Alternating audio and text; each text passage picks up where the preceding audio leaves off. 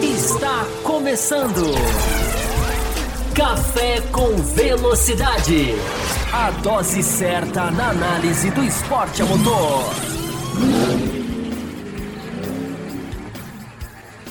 Muito boa noite para você que nos vê ao vivo no youtube.com/barra café com velocidade e para você também que nos ouve posteriormente nos agregadores de podcast e também nos streams de áudio. Está começando mais uma edição aqui do Café com Velocidade que desde 2007 vem trazendo análises profundas sobre o mundo do automobilismo sem o sensacionalismo e sem as gorduras de outros veículos mais pops, por assim dizer.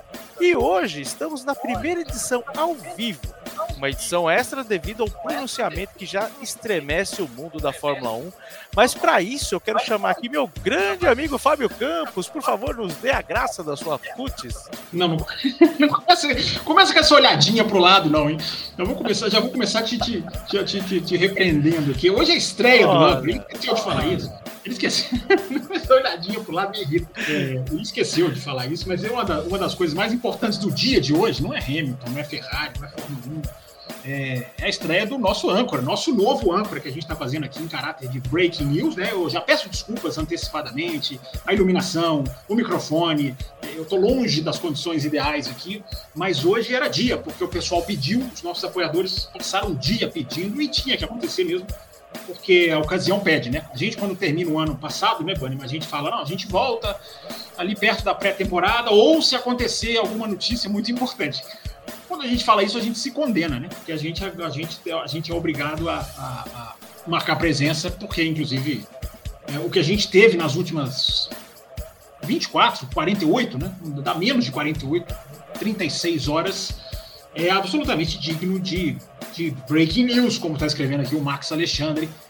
Então a gente está começando o nosso ano, essa é a primeira live do ano, e, e tem muita coisa legal que a gente vai fazer esse ano, tem muita tem muita análise, tem muita coisa que a gente até espera aí mexer, mas hoje o objetivo nem é esse. Né? Hoje o objetivo é mergulhar nos temas do dia, nos temas. Né? A gente teve dois momentos nessas últimas horas que são significativos para a história da Fórmula. Não há a menor dúvida disso. Não, são momentos apenas de 2024, momentos, digamos, da Fórmula 1 atual, não. São dois momentos marcantes é, que, que valem a gente parar. Porque a gente repito, a gente pode não estar na condição ideal, Hoje o dia foi super corrido, faltava cinco minutos para começar aqui. A hora que eu cheguei, o Bannerman já estava fazendo assim para mim.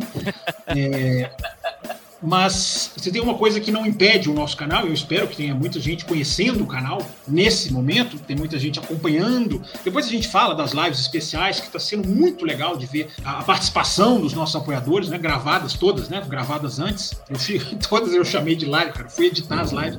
Eu chamei. Ah, eu, ah lá, até agora eu chamei, as, ó, pronto. As lives offline. Editar as edições e chamei todas de lá, todas lá na apresentação. Eu chamei, eu não sou apresentador, por isso que eu tive que contratar aqui um apresentador profissional, capacitado então, a gente.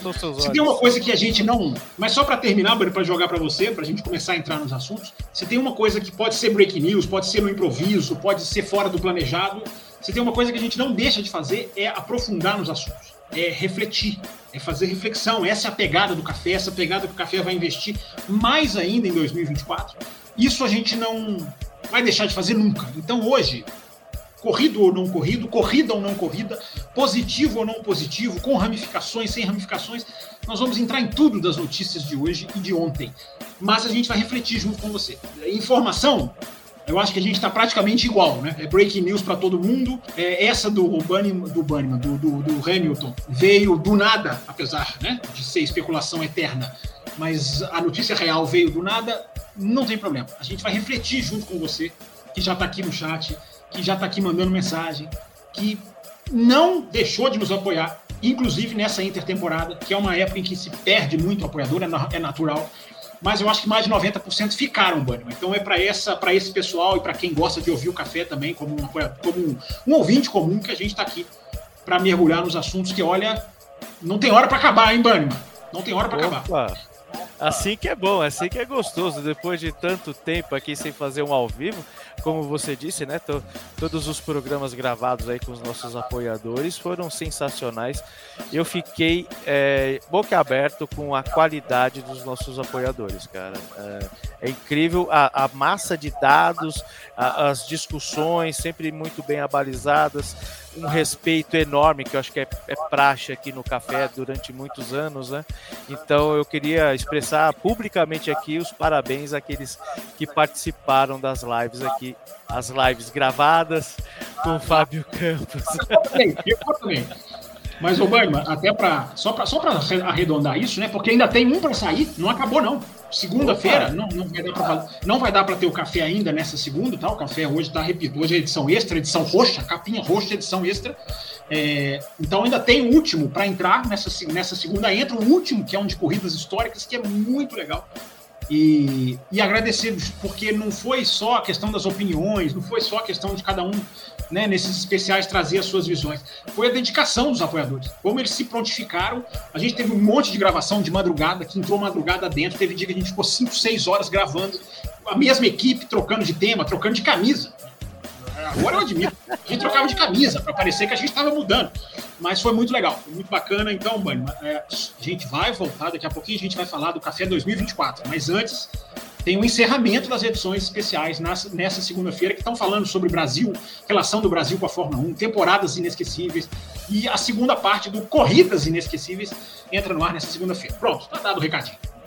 Bom, vamos começar, vamos entrar na pauta aqui então, Campos. É, vamos fazer de uma forma mais ou menos cronológica. Então, olha só quem aparece aqui. O cara que começou isso tudo. Eu, eu não ia falar nada. no seu cara, coração. O cara, gente, inclusive eu espero que o meu som esteja bom, que eu tô sem o microfone, eu tô com a câmera minha, que eu carrego ela aqui, porque ela cabe na palma da mão, mas o microfone não deu para eu carregar aqui para onde eu tô, então espero que o som esteja bom. É, hoje eu tenho certeza que esse cidadão aqui está se remoendo da decisão toda. Hoje é dia que ele queria, ele queria estar falando, queria estar apresentando. Tá aqui, tá aqui, grande raposo. Ele fã de Schumacher, né? Colocando, deixando outro cara sentar no lugar que já foi de Schumacher. Bom, enfim. Eu já tô, eu já tô, eu já tô tomando branca, bronca lá, cara. Eu tentei, mandei pedido de desculpas, enchi o saco dos caras lá pra entrar no Loucos e acabei não conseguindo.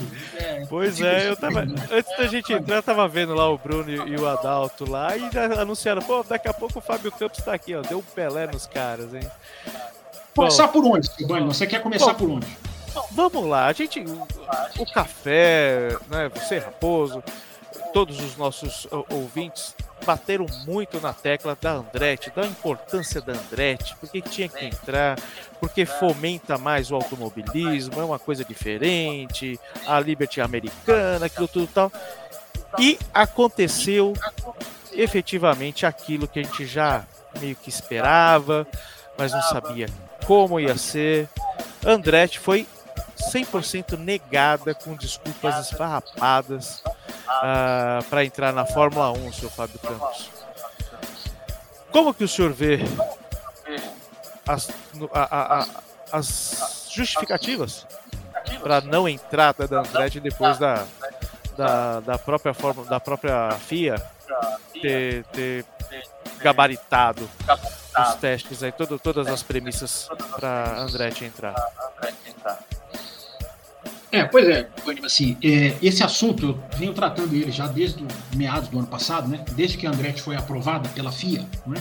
Porque é, é, a situação é tão surreal que a Andretti foi aprovada pela FIA. Né? Sempre bom lembrar.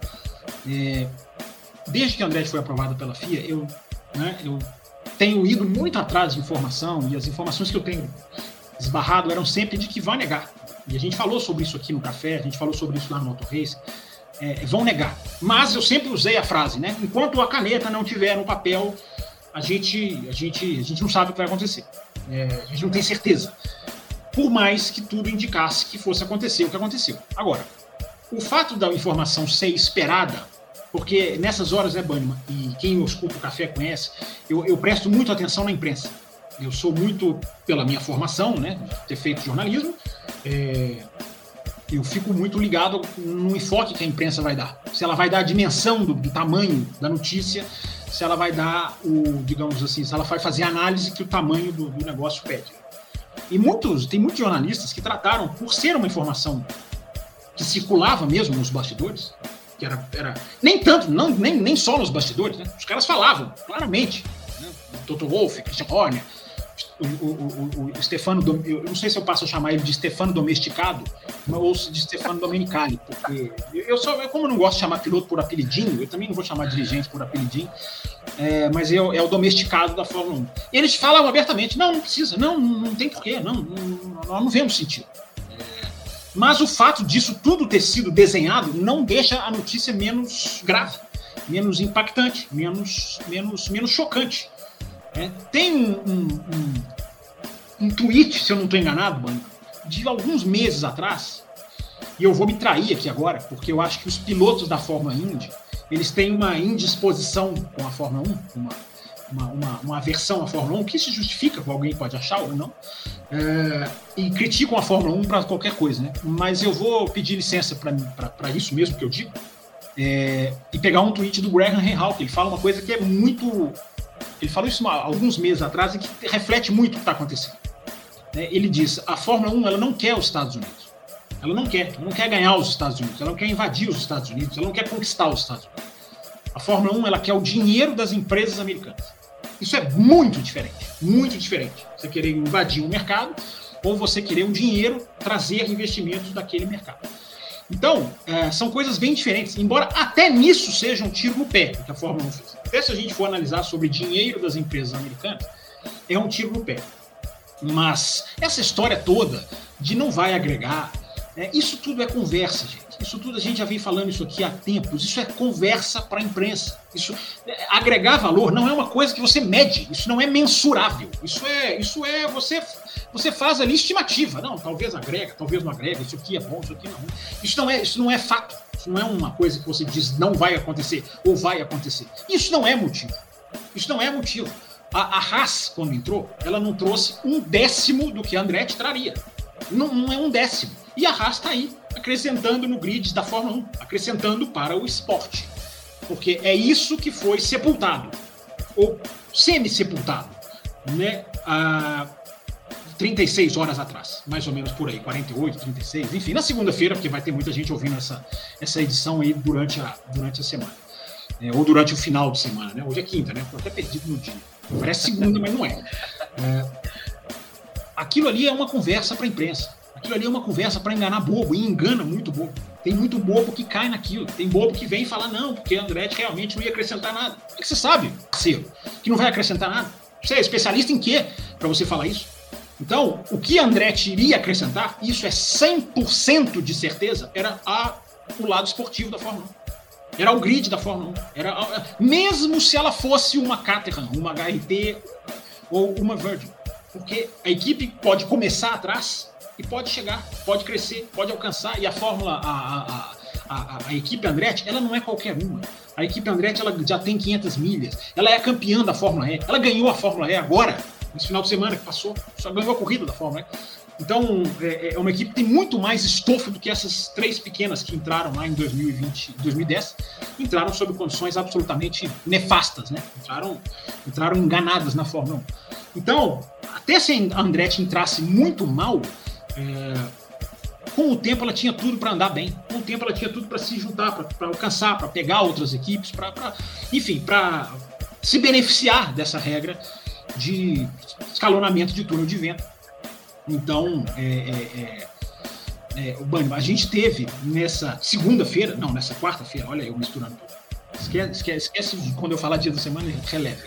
A gente teve nessa quarta-feira um dos dias mais tristes da história da Fórmula 1. O 31 de janeiro é um dos dias mais tristes da história da Fórmula 1. Ninguém vai lembrar daqui a dois, três anos, talvez ninguém lembre disso. O café vai lembrar. É, porque foi o dia em que a Fórmula 1 pegou o esporte e, e falou dane-se. A Fórmula 1 pegou as categorias de base e falou dane-se. A Fórmula 1 pegou um Drogovic da vida e falou dane-se pra você, cara. Dane-se. Dane-se. Vai caçar seu rumo, cara. Aqui a gente não quer, não quer, a gente não quer aumentar o grid. A gente não quer aumentar o grid. Então, é, ficou muito claro isso. Agora, não deixa de ser, não deixa de ser na, nada grave. Não, de, não, não, é um pouquinho menos grave. E aí o tweet do Rei Hall é, do, Bob, do Graham Rahal, né, filho do Bob Rahal, tem muita, tem, muito, tem muita coisa interessante nisso. Né? A Fórmula 1 não quer os Estados Unidos. Se a Fórmula 1 quisesse os Estados Unidos, a Fórmula 1 não tinha pensado duas vezes. Né? E, e, ainda tem o, o requinte do, do, da crueldade, né? de colocar no comunicado que a, o nome Andretti tem um certo reconhecimento. Que Andretti se beneficiaria mais. Não, o comunicado é o comunicado é de você querer vomitar. É de que você quer vomitar se você lê o comunicado com calma. É, que Andretti se beneficiaria mais do que a Fórmula 1 como se fosse uma competição isso. Não, eles vão ganhar mais com a gente do que a gente com eles. É, dizendo que Andretti tem uma cer um certo reconhecimento. Né? A Fórmula 1, e a gente já fala isso aqui no café há muitos anos, para devolver para você, Bani, se você quiser ler mensagem aqui, eu estou vendo aqui que o pessoal está piscando aqui, o chatzinho está piscando aqui para mim.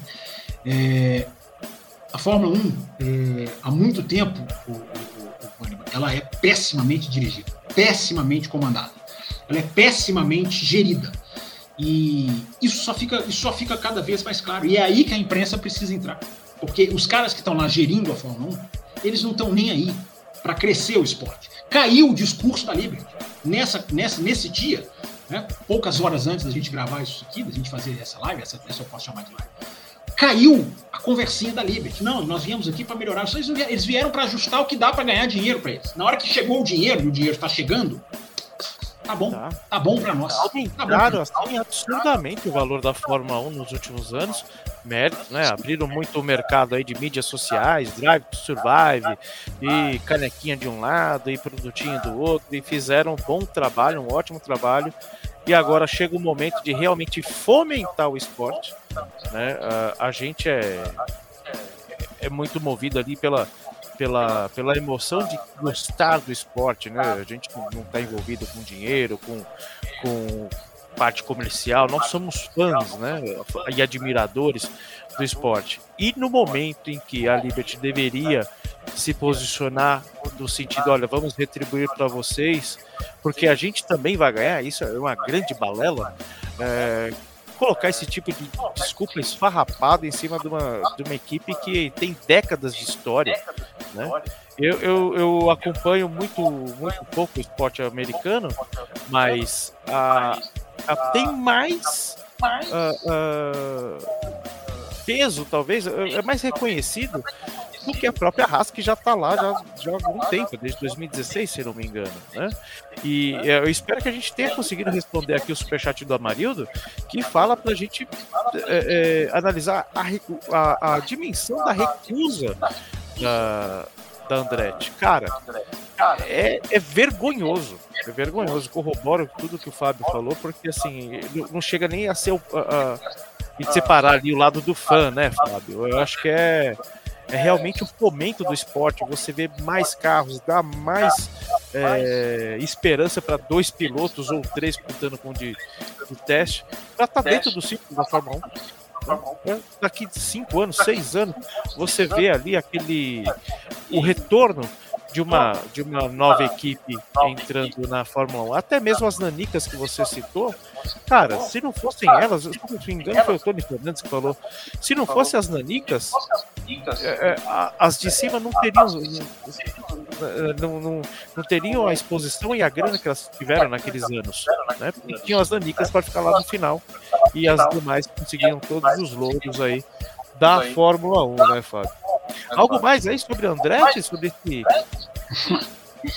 muito mais. É né? A gente vai entrar no assunto do Hamilton daqui a pouco, enfim, a gente vai ter muito tempo para falar da Andretti.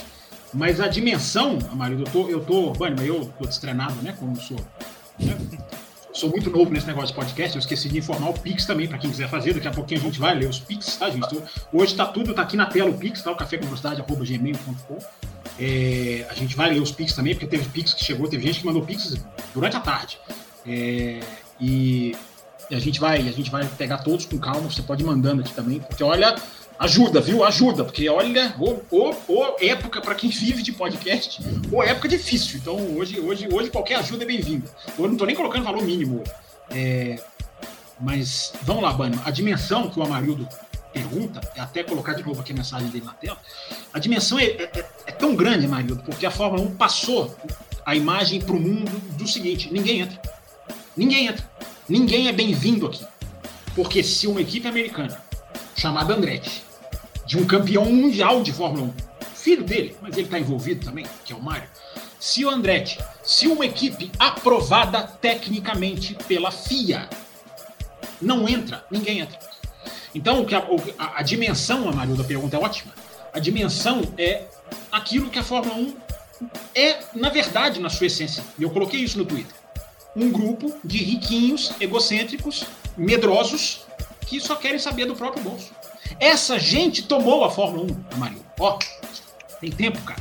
À medida que o a Tyrrell foi morrendo, à medida que a Brabham morreu, à medida que a Minardi foi embora, a Fórmula 1 foi tomada por riquinhos, mimados, que só querem saber de quando esses caras não querem saber do esporte. Eu espero, a gente fala isso há tanto tempo, eu espero que esteja claro para as pessoas agora.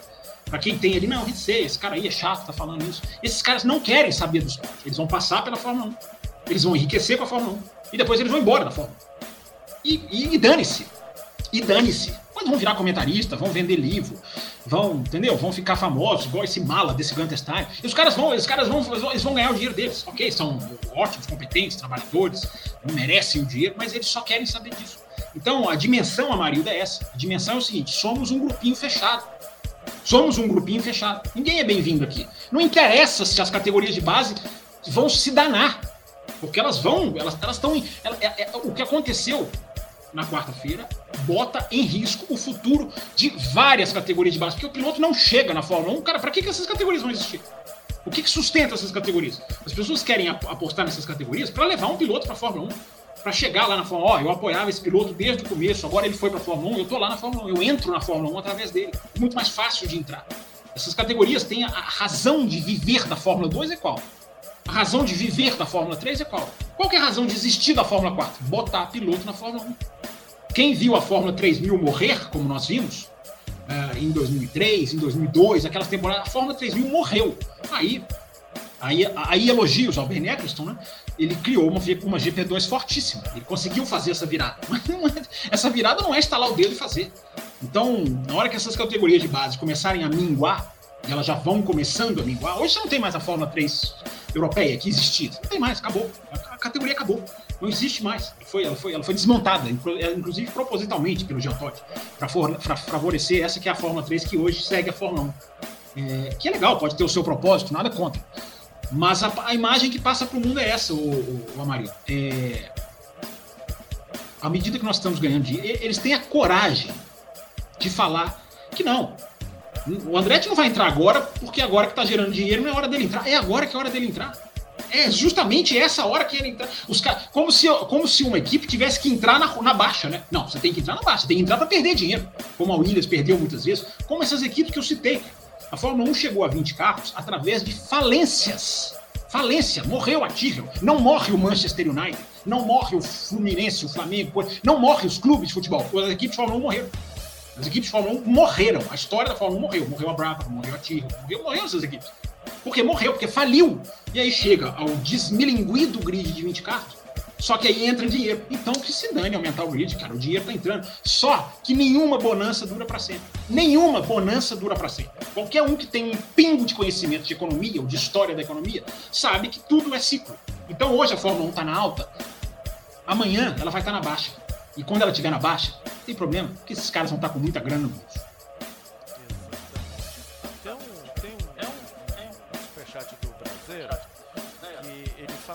instalações. Primeiro dar aqui as boas-vindas para mim. Muito obrigado, seu brasileiro. Ah, peraí. Mas é, primeiro aqui, vai, por favor. E ele cita também essa necessidade de falar de Fórmula 1, que já faz tempo que a gente não fala aí no ao vivo, né? Bom, e ele cita também que as instalações da Andretti parece que já estavam avançadas. Chegaram a informar que até o carro já tinha. Procede? Sabe disso? procede. Inclusive divulgavam imagens, divulgaram imagens desse, desse, desse de carro, de, de, de, do trabalho na fábrica. Procede, os caras já estavam adiantados. Agora, né, é, isso aí, o, o, o, Brasil. Agora tem que ver o que vai acontecer. Porque não é, não é. A, gente tem que ver agora qual vai ser a postura da Andretti. O que, que a Andretti vai fazer? Né? A Andretti vai, vai pleitear, a Andretti vai esperar a Andretti vai, vai, vai jogar o jogo da Fórmula 1, porque o jogo é sujo, cara. O jogo é muito sujo. Eles negando a Andretti agora, eles abrem a possibilidade para 2028.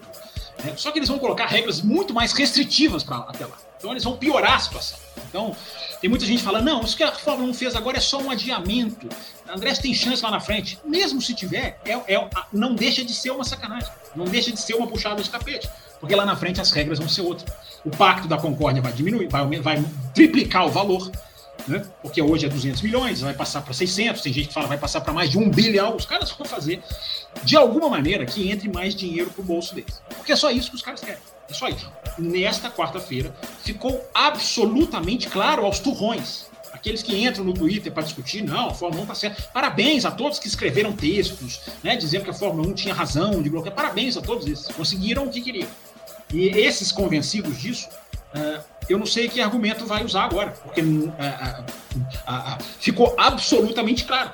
Ficou claro, os caras tinham a chance de aumentar um grid, que quem acompanha a Fórmula 1 como nós, né, Bani? Desde os anos 90, dos anos 2000. A gente viu o grid minguar, a gente acompanhou a, a, a, doença consumir o corpo da Fórmula 1. Hoje que a Fórmula 1 tinha um remédio para poder tomar para melhorar, ela preferiu ficar doente, porque ela ganha mais dinheiro ficando doente.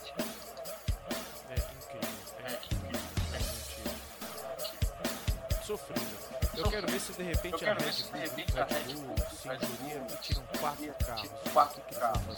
Correr atrás da André? Exatamente, exatamente, exatamente. Se a, se a Red Bull sai, o que acontece? Porque essa decisão ela tem tantas ramificações, a pergunta do Amarildo, né, que até deixar a Fórmula 1 refém de maracutais, deixa. Porque a Fórmula 1 ela perde o direito de punir uma equipe por uma. Por uma, por uma. Por que, que a, a, a, o estouro de orçamento da Red Bull é um tapinha na mão? Porque os caras estão reféns da Red Bull.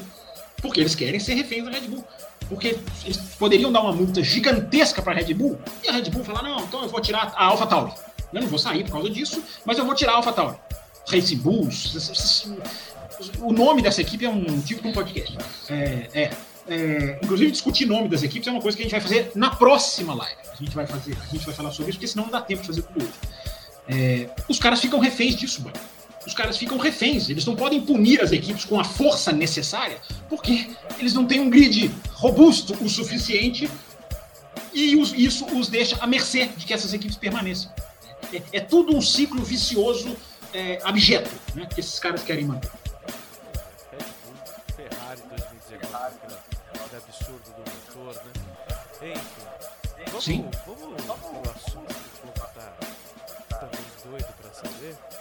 Vamos, entrar, vamos, entrar, vamos entrar no Hamilton. Eu só queria falar uma última coisa antes, só, só se você me perdoe. É, a gente soma o que aconteceu nessa semana, que é um problema da Fórmula 1, não é um problema da FIA, mas se a gente for colocar as duas no mesmo saco, olha o que a gente tem hoje em dia. Essa tecla eu já comecei a bater no ano passado e, e, e vou bater até quando eu tiver aqui. É, a Fórmula 1 soma. Ela perde uma chance, de dá uma energia enorme para o seu campeonato. Essa energia veio hoje, né? aliás, isso é outra coisa. Né? O timing da notícia, evidentemente, não é coincidência.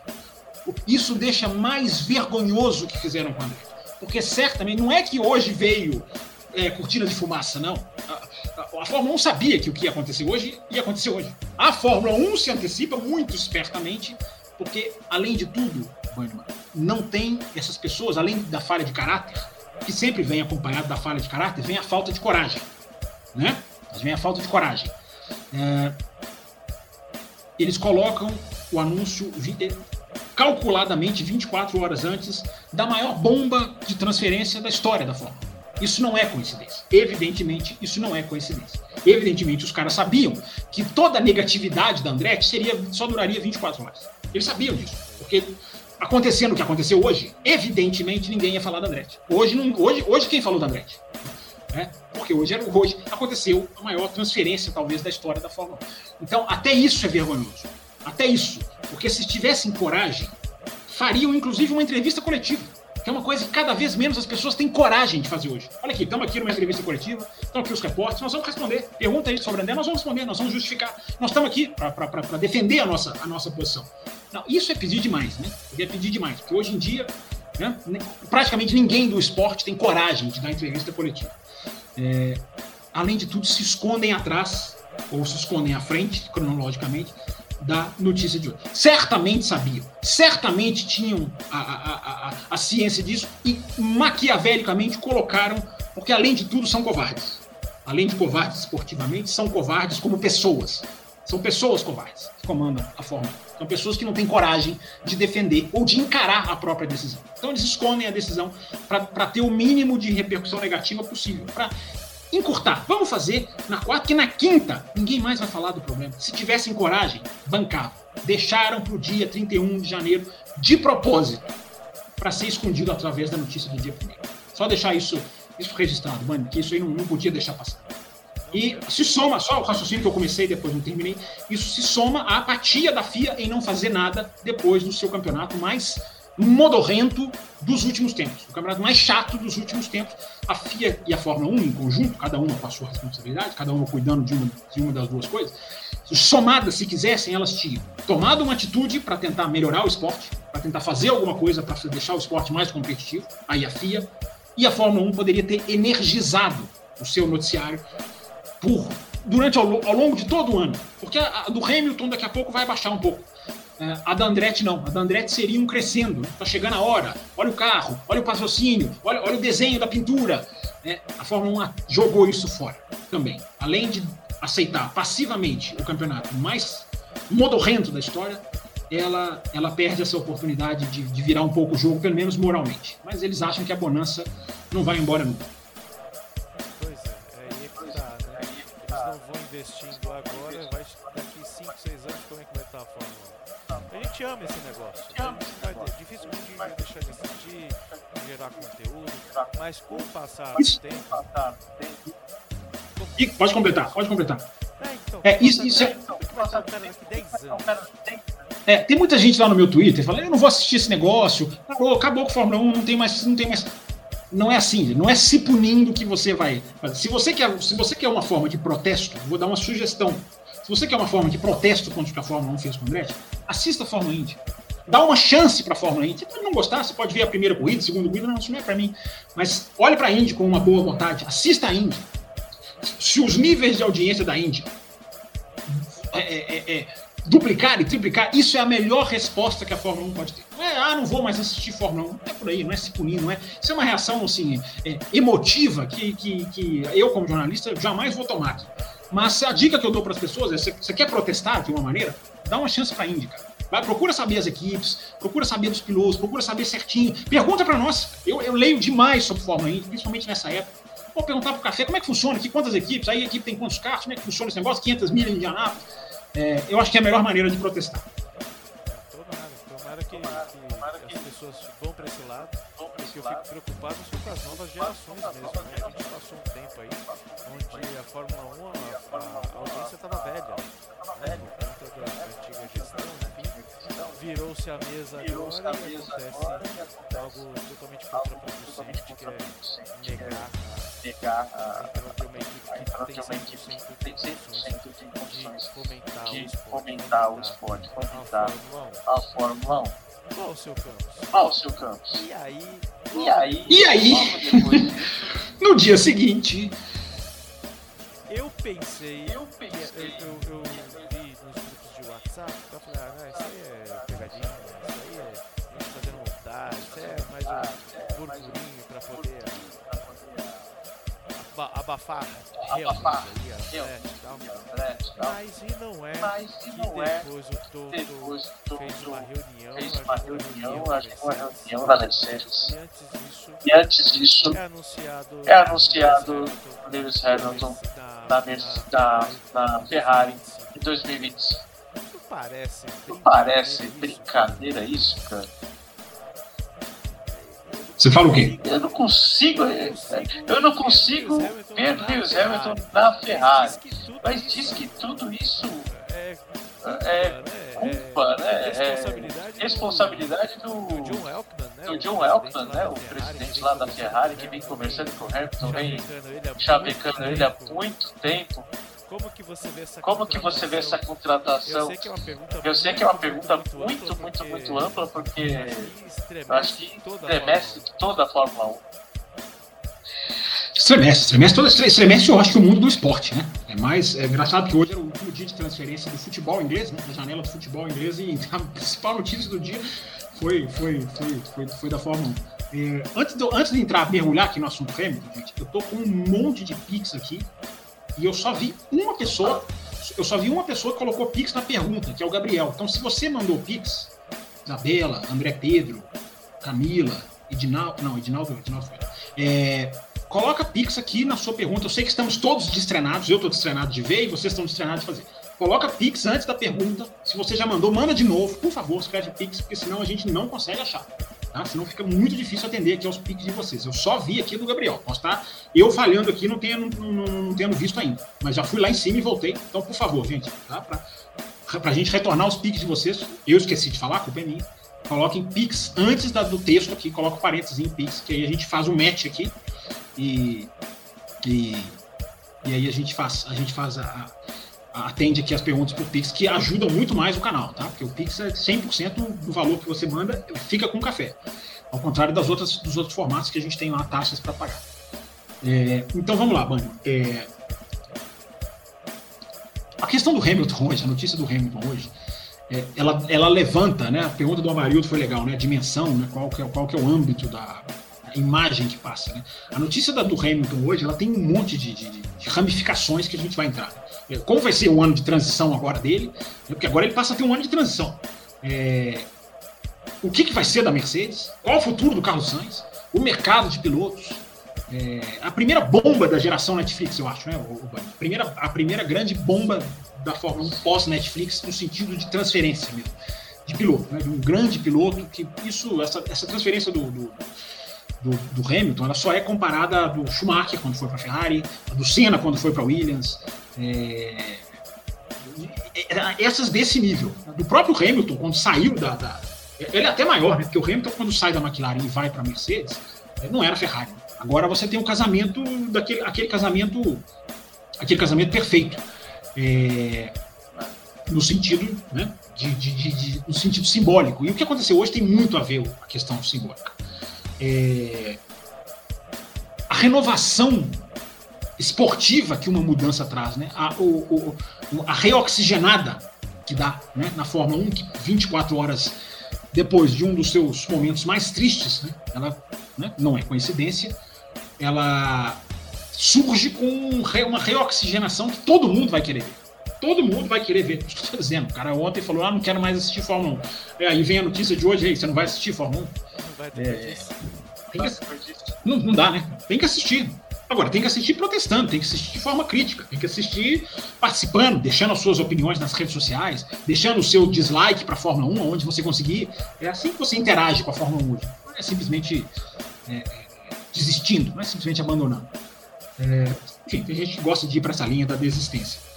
É, então, Bannerman, assim, a ramificação que isso tem, né, cara? A, a, os impactos que isso vai ter. É, e principalmente, né, Bannerman, assim, a, uma, uma, algo que me veio na cabeça durante o dia de hoje. Né? Por tudo que acontece, mesmo com todo o problema, com toda a crise de gestão, que é uma equipe também muito mal gerida, é, mesmo com toda a autodepreciação que os torcedores da, da, da, dessa equipe fazem, a Ferrari é algo especial. A Ferrari ainda é algo especial, diferente, ainda é algo sublime na história da Fórmula 1, na Fórmula 1. Eu digo isso porque os torcedores da Ferrari, pelo menos aqueles mais estridentes, né? Eles, eles só sabem depreciar, né? Parece só sabem depreciar o próprio produto. Ah, eu sou um coitadinho. Nossa, torcer para Ferrari. Né? E e eu não vejo o torcedor da Ferrari falando, cara, isso, Ferrari é Ferrari, cara. Ferrari é diferente, é, é crise, mas nisso aqui a Ferrari é imbatível. Ou para seduzir um piloto, a Ferrari é muito grande. Esse, esse, esse movimento do Hamilton, eu não tenho, eu não tenho dúvida, embora jamais, jamais saberemos, eu não tenho dúvida que o Senna faria esse movimento. Eu não tenho a menor dúvida que o Senna, o Senna, se ele tivesse o controle final da carreira dele, claro que ele teria se não acontecesse o que aconteceu, é, a chance era, era gigantesca. Já se falava de um namoro do Senna com a Ferrari, de uma, de, uma, de uma intenção dele, muita gente fala isso. Independente disso, Então, a primeira coisa né, que, a gente, que a gente pode analisar, antes de entrar no Hamilton, é, porque eu sei que tem muita pergunta do Hamilton aqui. Claro que a gente vai entrar no Hamilton. Mas a Ferrari é algo especial. Por mais que as pessoas não enxerguem, por mais que as pessoas só, só critiquem, e a Ferrari, como estou dizendo, não merece ser criticada, mas é impressionante como esse, esse fascínio da Ferrari, ele, é, ele, é, ele existe. Ele não morreu, ele não se perde. Ele não se perde. É o fascínio de guiar pela Ferrari, é o fascínio de ser Ferrari por um tempo, por um momento, por ter no currículo, né, como tantos outros têm. O Prost fez, o Mansell fez, o Schumacher fez, tantos outros fizeram. Então o Hamilton se sentiu. Ele, ele, ele ainda foi seduzido por isso. E aí nós vamos discutir o quanto tem do lado, do lado da. que eu estou dizendo, né? Da, da, da, da mística, e o quanto tem do lado competitivo. Nós vamos, nós vamos entrar nisso. Claro que nós vamos entrar nisso, porque a gente ainda está só começando a falar sobre esse assunto, né, Silvio? Pois é, eu, eu, vou aproveitar, vou puxar, puxar um, um, super, um superchat aqui. É, eu tô com um eco, o problema sou eu mesmo, tá? Eu, eu tô mexendo aqui. Ah, é? Eu não sei o que está acontecendo aqui. Conforme você vai falando, eu vou testando aqui. Então peço desculpa a todo mundo que está nos vendo aqui. Ah... Não, mas para mim, mim, o seu retorno está ótimo. Acho que, acho que para as pessoas também, se não tiverem aí, falam. Repetindo, tá, gente? Está meio improvisado aqui hoje. Hoje o objetivo é, hoje foi entrar na correria. na correria. Sem testes, depois a gente vai fazer aí mais uns testes. Bom, o Carlos Eduardo Ferreira está perguntando se essa decisão, essa saída do Hamilton, pode ser reflexo de que a Mercedes vai continuar sem rumo em 2024. Você acredita nisso? Que é de repente é, é uma Mercedes que realmente não está prometendo nada, ou a Ferrari que promete muita coisa no teu. Eu acho que é mais o feeling, né? Não temos muitas informações sobre isso, né? Pelo menos eu não vi nada sobre uma Mercedes tática, né? Mas eu acho que passa essa mensagem mais ou menos nessa linha que o Carlos falou assim. O Hamilton sair da Mercedes cinco meses, não completou nem cinco, cara, quatro e alguns dias. Quatro meses depois de renovar com a Mercedes. O Hamilton sai, já evocando, porque aí a gente descobre, né? Agora a gente descobriu do contrato do Hamilton, né? A gente descobriu detalhes do contrato do Hamilton. Né? Ele tinha um ano de contrato, com uma opção para um segundo. Era, cabia a ele optar ou não. É aquele negócio, né, cara? A gente fala muito de contrato, né? Tem gente que, que se mete a saber de, de contrato, a gente, não, a gente não vê o contrato. Então a gente descobre contratos de Fórmula 1 nessas situações, na hora que cláusulas são acionadas, são, são aplicadas. Então, o que, que, o que, que a gente aprendeu? O Hamilton tinha um ano de contrato com a Mercedes, com uma opção lá automática, talvez, não sei, para fazer o segundo, mas com esse gatilho. E aí entra a primeira grande pergunta do dia, que vai na linha do que o Carlos, grande Carlão, tá aqui, faz com a gente, é, manda pra gente. O que que fez o Hamilton acionar essa, essa, essa, esse gatilho? O que que fez o Hamilton mudar de ideia? Quatro meses depois de assinar. É, é o que vem da Ferrari? Dinheiro, acho difícil. Mas aí tem a ver com o que o Carlos está dizendo. Na hora que o Hamilton sai da Mercedes dessa maneira, ele passa para o mundo, ele diz para o mundo, Banho, olha, eu não confio aqui. Aqui não, não, não acho que vai. E, e o, o, quanto ele sabe desse novo carro? Alguma coisa ele já sabe. Alguma coisa ele sabe da Mercedes. Mas é muito significativo que ele tome essa atitude sem antes de testar o novo, sem antes testar o novo carro. Porque está há dias, a gente está há dias dos primeiros testes. Então ele não quis nem sentar no carro. Ele já desistiu. Porque o que o Hamilton fez nesta quinta-feira, 1 de fevereiro, é desistir da Mercedes. Tem tudo da Ferrari que eu falei, a gente já citou aqui no café, né? quantas vezes a gente já citou aqui no café declarações do Hamilton para Sky Sports, em que ele vira e fala: Eu, na época do Vettel, eu conversei com a Ferrari, o Vettel me vetou, não queria eu lá. Então, quando o cara fala isso, ele já está dizendo para o mundo que é uma, uma, uma, porta que ele quer passar.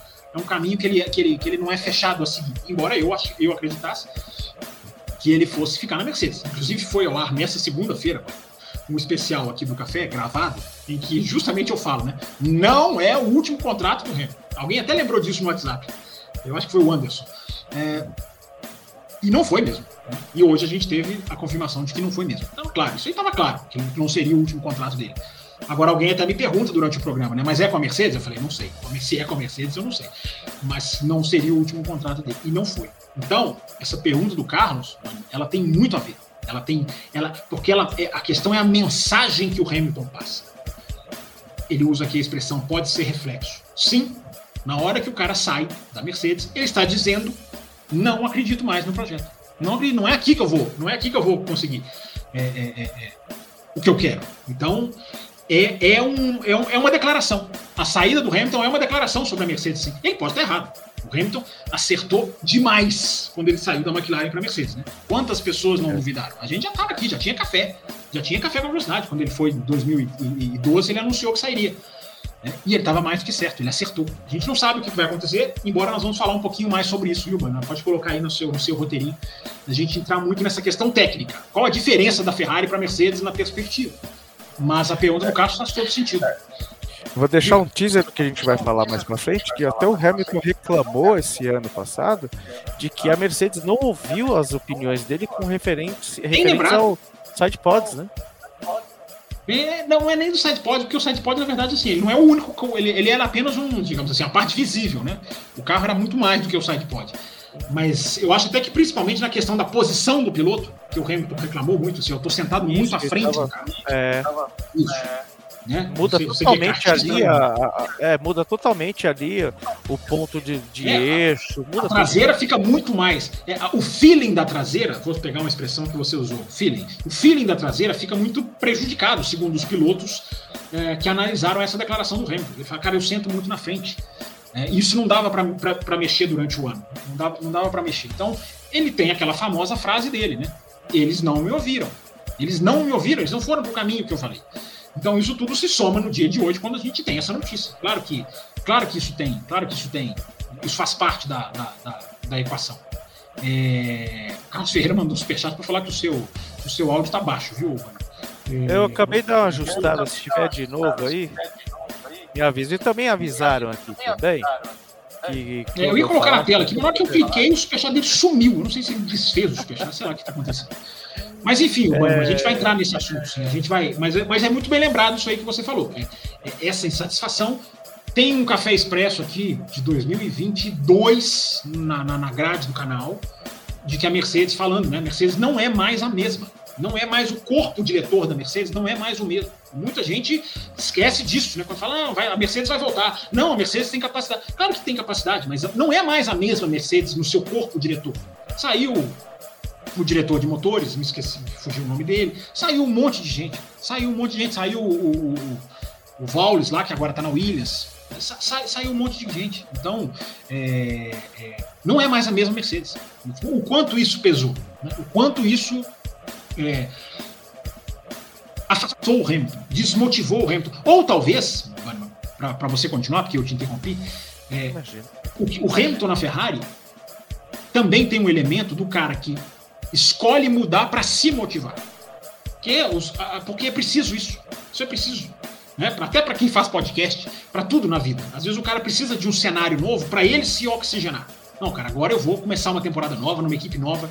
É, é outro treino, outra cabeça que o cara faz o treino dele, né, a preparação. É, é, é, é pode ser muito isso também. O cara simplesmente querer uma casa nova, porque o cara foi para Mercedes em 2014. Né? Então tem, essas, tem, tem, essa, tem essa questão técnica e tem essa questão motivacional também, né? Então, e falando de motivação, né? Ele saiu da McLaren, equipe campeã que estava quase caindo ali, que estava quase. Uh, já não era mais a mesma McLaren.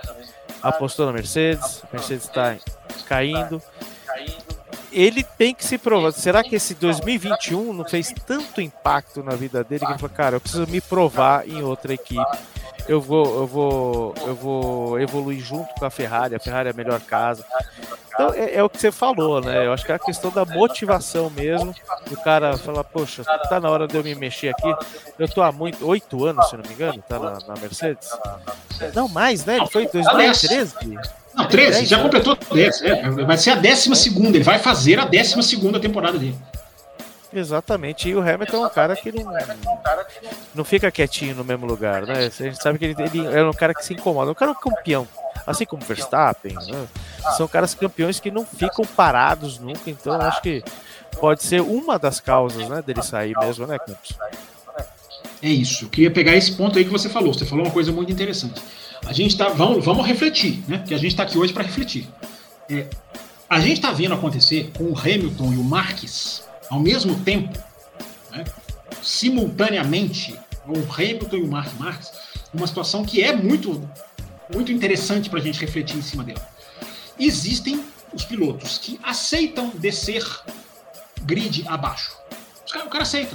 O cara aceita, olha, acabou, eu fui vencedor, eu fui campeão, é, agora eu tô aqui, eu tô aqui, eu vou correr aqui, me divertir, independente se eu vou ganhar ou não. O Alonso aceita. O Alonso é um dos caras que aceita. O Vettel aceitou por um bom tempo. O Hamilton tá entre aqueles que não aceitam. O Mark Marques está entre aqueles que não aceitam. Os caras, a partir do momento em que os caras desceram, em que os caras estavam numa equipe que desceu pro grid, desceu no grid, não tinham chance de ganhar, os caras deram tchau pro amor. Deram dane-se pro amor. Não tem amor. Não existe esse amor. Nem, tem, nem tô falando que tem que ter, não. O Marques, adeus Honda. O, Mer o Hamilton, adeus Mercedes. Porque o que a gente está falando hoje, a análise que a gente está fazendo hoje, a gente vai falar muito da história que se inicia. Mas a gente tem que falar da história que acaba. Acaba uma das parcerias mais, talvez a mais vitoriosa da história da Fórmula 1. A parceria Hamilton-Mercedes. Que vem desde o do kart o Hamilton foi para a equipe Mercedes, mas a vida do Hamilton é motor Mercedes na Fórmula 1, né? porque a McLaren era a, a, o ponteiro da Mercedes. Então a história que começa, mas a história que acaba é muito impactante também. Hoje, hoje mesmo, 1 de fevereiro, dia que a gente está fazendo essa live, hoje se encerrou, pelo menos um anúncio, né? vai ter mais esse ano, e nós vamos discutir isso também, né, como vai ser esse ano, pode colocar aí também. É, se encerra uma parceria absolutamente é, sólida uma, uma, há uma conexão muito mais do que contratual, uma conexão é, é, muito forte, que vai na questão até da diversidade que o Hamilton prega, a questão do extra-pista, né, no trabalho extra-pista. Eu sempre achei que isso fosse uma coisa que impediria o Hamilton de sair, é, não impediu. É, então a história que se encerra também, né, Então, pegando isso que você falou, né, que é muito interessante, tanto com o Hamilton quanto com o Mark Marques. Os caras não aceitam não ganhar. Não aceitam, eles não estão ali para tolerar não ganhar. Não estão ali. Então, a partir do momento em que. Porque é o seguinte, a diferença é muito, é muito brusca entre o Hamilton, a declaração do Hamilton quatro meses atrás e a declaração do Hamilton hoje. A declaração do Hamilton quatro meses atrás. Vamos reconstruir, nós vamos reconstruir juntos. Esse time, eu confio tudo nesse time. Quatro meses depois, não, eu preciso de um novo desafio, eu preciso de um ar, um ar novo, eu preciso. Chegou, a hora é essa. Por quê? Porque o cara ele não aguenta não vencer. Só que não são todos os pilotos que são assim. Então, é, é, eu, eu, combato muito o comentário de quando uma equipe entra em crise, as pessoas já começam a lá, fulano vai sair, fulano vai sair. Não, a gente, cada piloto é um piloto. A gente tem os pilotos que toleram e a gente tem os pilotos que não toleram. Não é admissível não vencer. Então a equipe pode ser a minha equipe que cuidou da minha carreira, pode ser a minha equipe, a equipe mãe, a equipe em que eu construí tudo, em que eu conheço o nome até do rapaz que fica lá na portaria. Não ganhou. Tchau, Honda. Tchau, Mercedes. Eu vou partir para ganhar a corrida. E isso não está errado. Isso não está errado. É a veia competitiva dos caras. Alguns têm mais, outros têm menos. Piastre com a, Piastre com a Alpine, com a, né? Alpine, né? Sim, sim, sim. Apesar de que o do Piastri envolve assim, envolve a demora da Alpine de, de, definir o futuro dele, né? A, a, McLaren veio, apresentou o contrato e o cara falou, eu quero. Né? Mas a Alpine não tomava decisão, né? Mas tem, esbarra nisso também. Né? Assim, ah, os caras trabalhou, trabalhou, trabalhou, me deu teste, me deu teste, me deu teste. Cara, a McLaren me apresentou um contrataço aqui. Não, não vou ficar por gratidão. E não tem que ficar. A Alpine é que tinha que ter, ó, Agora é a hora do próximo passo, amigão. Olha aqui o contratão que nós vamos te dar. Não deram, meu amigo. O cara não vai ficar ali por amor. Não é assim que funciona. Nem é assim que tem que funcionar. Atenção, torcedores da Ferrari, tá? que acham que tudo é por amor. Né? Hoje, hoje é o início. Prestem atenção, porque o fim pode ser surpreendente. Pois é. Cara, e a gente tem um monte de perguntas que vão se ramificando aqui. Eu vou tentar seguir uma linha mestra, mas você, claro, se você quiser colocar em outra ordem, é, não, você me fala, tá? Eu tô marcando alguns pics aqui que eu achei da Camila, mandou aqui com a, com a inscrição no Pix. O Gabriel mandou. O, o, André falou que colocou, mas eu não achei, André. Pode ser aqui que eu não tô conseguindo. Mas vai lá, Bani, vamos, vamos, vamos, vamos, vamos ver as perguntas da galera aí. Bom, vamos, vamos pegar o do Liminha aqui. Tô marcando aqui, tá? Pra você ver as favoritas aqui. Estão tão marcadinhas aqui nos favoritos. Ah, tá? show de bola, eu tô olhando aqui. A do Liminha, por exemplo, é, com a saída do Hamilton, vai fugir um pouquinho aqui do que a gente vai falar do Hamilton, mas tem a ver com a Mercedes. É, quem será o substituto do Hamilton, cara? Isso é. E aí, agora é, agora é outra, outra questão que o dia que o dia floresce, né? Outra pergunta que floresce no dia. É, agora, agora abre, abre o jogo total. A dança das cadeiras ela ganha muito mais força. Não perde força, ela ganha força. Porque qualquer coisa que eu falar aqui vai ser, vai ser especulação. É, como eu não estou aqui para especular, eu vou dizer o seguinte: é, quem fez a pergunta foi o Liminha, né? Grande Liminha. Grande Lima, que é apoiador do canal, gente finíssima também. É,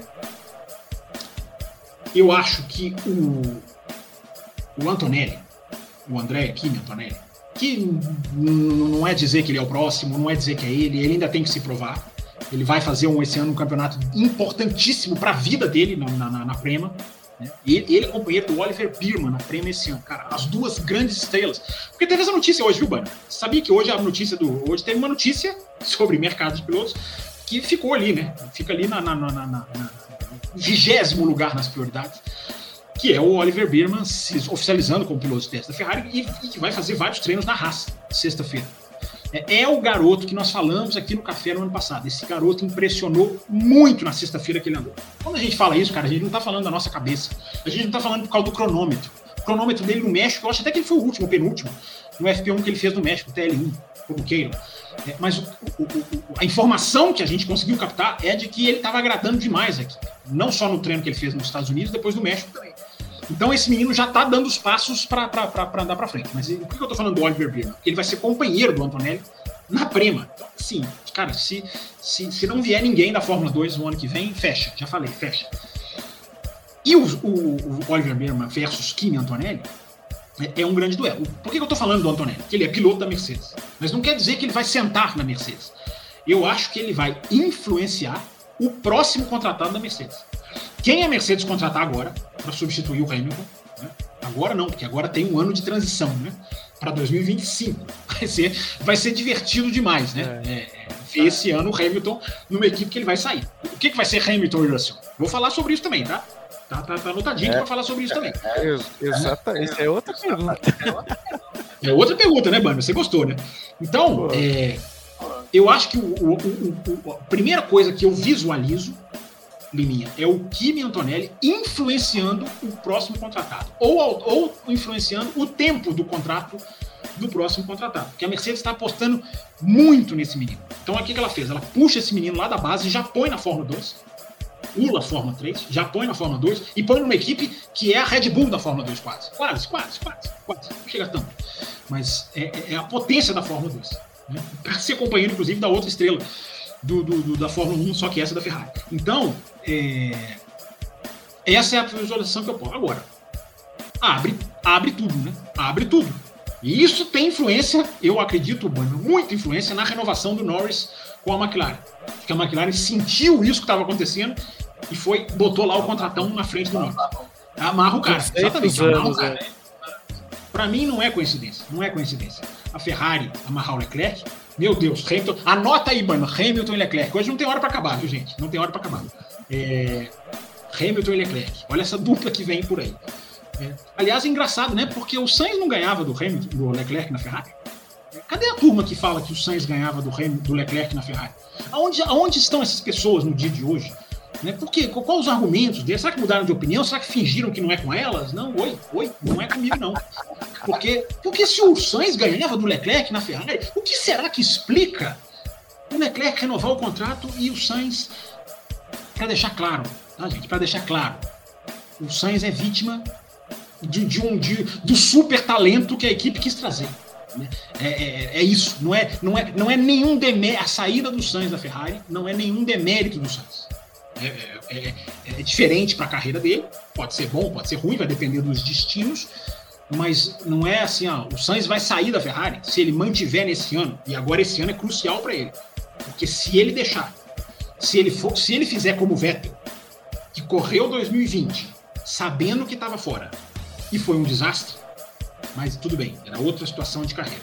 Mas eu estou dizendo, lembrando do Vettel, para lembrar que é uma situação parecida. O cara já começa o ano fora da equipe, mas ele não pode deixar a peteca cair. Ele tem, ele tem que continuar sendo o Sainz. Se ele continuar sendo o Sainz, eu acho que ele vai ter um futuro que pode ser Mercedes, que pode ser Audi.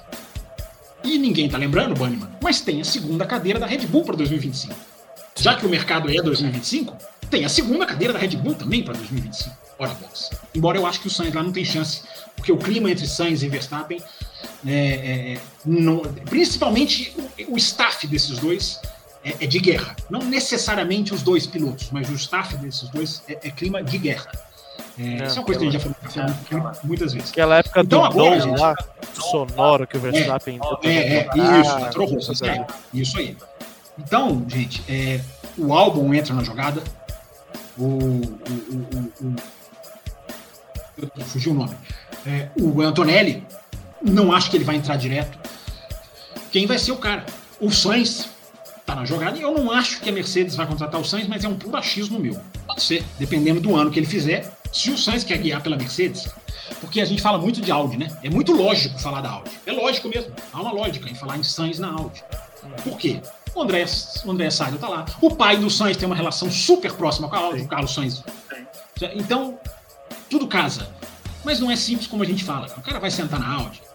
Quanto tempo vai demorar pro cara, para aquele carro começar a andar? Quanto tempo?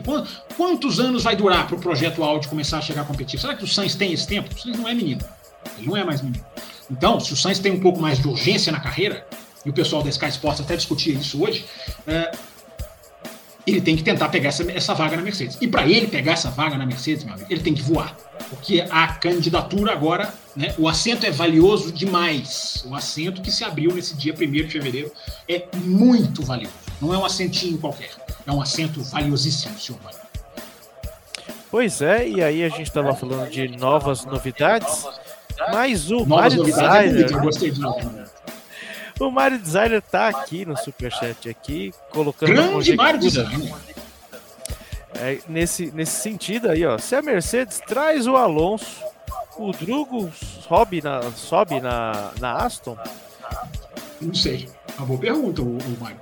É, eu, eu, Começa eu, pra... aí na Mercedes trazer o Alonso, né? Não, Bani, Bani, Bani, Bani, Bani e ouvintes do café.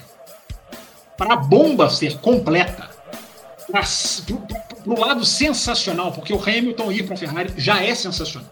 Aconteça o que acontecer, será sensacional. Mesmo que o carro desça, porque aí até o sensacionalismo vai entrar. Né? O sensacional vai, ser, vai ganhar um adendo na palavra. É, porque vai ser uma. Vai, vão, vão, fogos de artifício vão haver. Para ser sensacional no nível completo, no nível hard, como essa galera de hoje em dia gosta de usar, né, mano? Esses jovens, esses jovens de hoje em dia gostam de usar. Os novinhos. Para os novinhos, ah, eu tô aqui com o novinho, esqueci disso. Né? Para ser sensacional no nível hard, a Mercedes anuncia Fernando Eu acho absolutamente lógico. Não acho nenhum absurdo mais. Não há, não, aliás, absurdo eu nunca achei, mas é, é, é menos, é, é, digamos assim, sonho do que era. Porque agora, se a Mercedes quer colocar alguém competitivo nesta cadeira, competitivo com C maiúsculo, ela hoje tem no grid a opção de Fernando Alonso. Ela tem, ela pode fazer isso.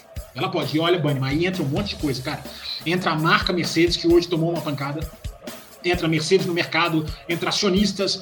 É, a Mercedes pode muito bem querer fazer o seguinte: vamos trazer um nome que, que seja. Não, não, quero um escudeiro para o Russell. Eles podem tomar essa, essa, essa, esse caminho. Tomara que não.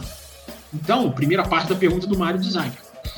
Para a bomba ser completa, é Alonso na Mercedes. É, aí seria sensacional. Olha, olha, olha as duplas de pilotos que você teria. Né? Você tem o Verstappen na Red Bull, talvez com alguém, talvez sem ninguém.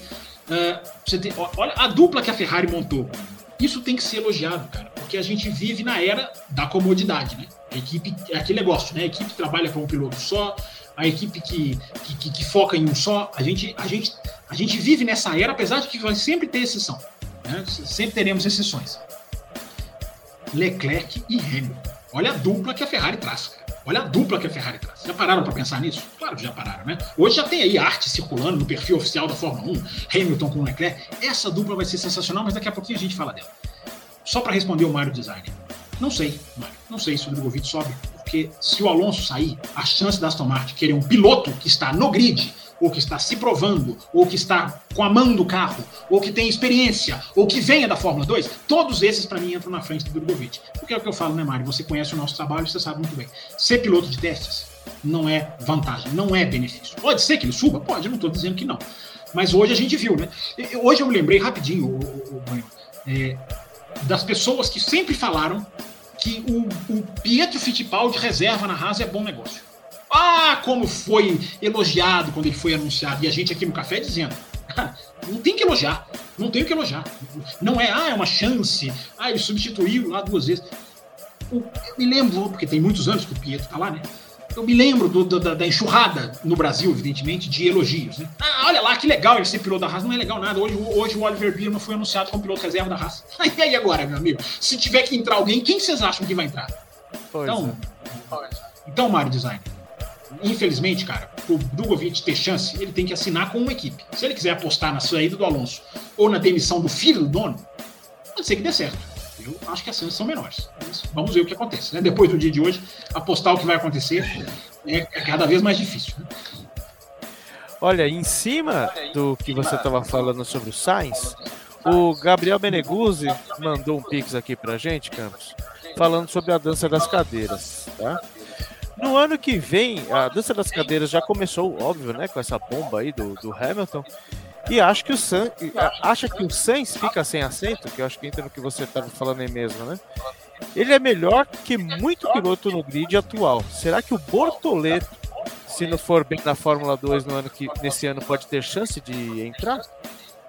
Pode, pode ser o timing certo dele, pode ser, mas né, e, e tem uma ligação com a McLaren, né? Isso pode ser até prejudicial. É, eu não acho que o Sainz vai ficar sem assento, não, cara. Só se o Sainz for muito mal, mas eu acho que o Sainz tem um vaga garantida ali. Algum, alguma equipe, nem que seja uma equipe lá embaixo. Mas ele tem. Não, o Sainz sem assento eu não enxergo, não. É, é. Sainz sem assento, né? Parece que eu tô falando da palavra. Não, o Sainz sem, Sainz sem assento. O Sainz é sem assento, mas eu acho que ele não vai ficar sem, sem, sem. Ele é sem assento com C, mas ele não vai ficar sem é. assento com dois S.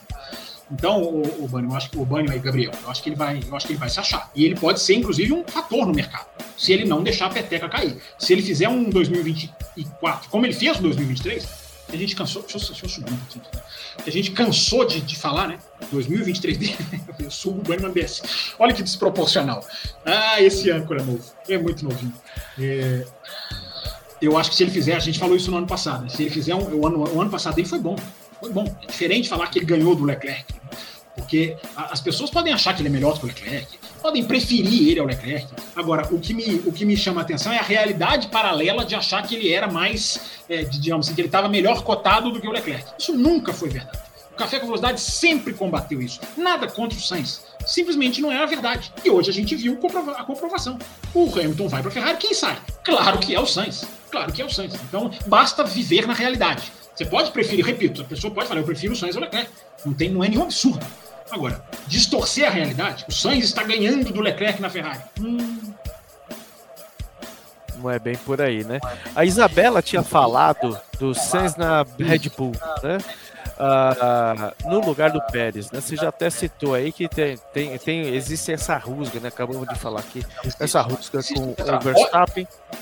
Então, Pode acontecer. Seria bacana. Pode acontecer. Seria bacana, né? Pode acontecer. Pode acontecer. Mas há, essa, há essa, esse histórico de, de, Muita gente diz que a subida do Verstappen rápida para Red Bull no meio de 2016 foi também por causa disso. Cara, além de tudo, do cara ser um super talento, da gente querer segurar, a Mercedes está flertando com o cara, além de tudo, a gente vai limpar esse box aqui. Porque na época que o Verstappen foi para Red Bull, durante 2016, teve uns dois ou três caras da Toro Rosso, do lado do Sainz, que foram demitidos. Não é que eles foram, não, agora pronto, realoca aqui. Não, eles foram mandados embora. Então, é na mesma semana. Então, tem, tem, tem uma rusga ali. Agora, eu não vou chegar aqui, não vou ser irresponsável de dizer que o Sainz não tem chance na Red Bull. Tem. Chance ele tem. Vai, vai depender do que a Red Bull quer. Agora, eu não acho que ele seja o primeiro da fila. Eu não acho que ele seja o mais uma, o favorito. Mas, repito, esse ano para o Sainz é importantíssimo para se colocar no mercado, aonde eu acho que ele está bem no dia de hoje, no dia 1 de fevereiro de 2004. Ele é uma peça forte no mercado. Mas com Fórmula 1 a gente sabe como é. Né? Se ele vai mal esse ano, muda tudo. Tem, uma, tem um pix da Isabela aqui, quer aproveitar, quer aproveitar e ler aqui? Ou, Vamos lá, vou fugir um pouco. Mas achei interessante. Ô, Campos, vamos só fazer um teste. É, multa você, só para ver se esse retorno para. Sim, senhor. Tá? Sim, senhor. Então vamos lá, vamos fugir um pouco. Ó, o retorno para mim já, já sumiu. Vamos ver o pessoal da audiência aí se eles dão toque pra gente, tá? Mas achei interessante que nessas férias perguntaram pro Max e ele se esquivou. Ele disse que o contrato dele com a Red Bull proíbe. Será que não é não é consequência do acidente do Michael? Confesso que eu não entendi. Achei interessante que nessas férias perguntaram pro Max se ele esquiou. Desculpa, entendi esquivou. Ele disse que no contrato dele a Red Bull não permite. Normalmente não permite esportes radicais, né? Por causa de problemas exatamente como aconteceu com o Schumacher. É, será que foi por conta do, do, do, acidente com o Michael, que fez 11, 10 anos, né? Pode, pode ter sido, pode ter sido sim. E esses contratos vão ficando cada vez mais restritivos, né? Então pode, pode ter sido sim. No dia que o Schumacher teve o acidente, todas as, todos os contratos seguintes, não. Esquiar não. Então pode, pode, pode, ter, pode ter sido isso sim. É, mas os contratos são cada vez mais restritivos mesmo. Né? Os caras querem cada vez mais preservar o piloto. É. A Camila mandou um pix. Aí mandou dois, na verdade. Grande Camila! Grande Camila! Deixa eu achar aqui. Vai, fala. Ela mandou vários aqui. Qual que você, qual que você pegou aí? Que eu coloco aqui o, do, do Sainz, pra gente arredondar. Esse aqui, mesmo. A gente acabou aqui falando aqui que a gente não sabe. Tem algumas conjecturas, né? Audi é um nome é, é, é, que pode ser um nome forte aí para 26, enfim. Mas é uma incógnita, né, Fabio? E em cima disso daí, a gente tem a conjectura dela com referência ao Lewis, né? Será que o Lewis foi para a Ferrari por causa do motor de 2026 que pode estar tá bombando? É, e aí ela cita o, o, o, a mensagem que a gente já respondeu para ela anteriormente. Então, será que ele está vislumbrando realmente 26 já? Eu acho que existe uma, uma probabilidade, dado que quando o, o Nick chamou ele para Mercedes, tinha um projeto a médio prazo aí que abriu os olhos dele, né? Sim, por isso que a gente respondeu lá o Carlos atrás, que a saída do Hamilton hoje ela passa uma mensagem de não acreditar na Mercedes, inclusive para 2026. Por isso que eu lembrei da estrutura da Mercedes que mudou.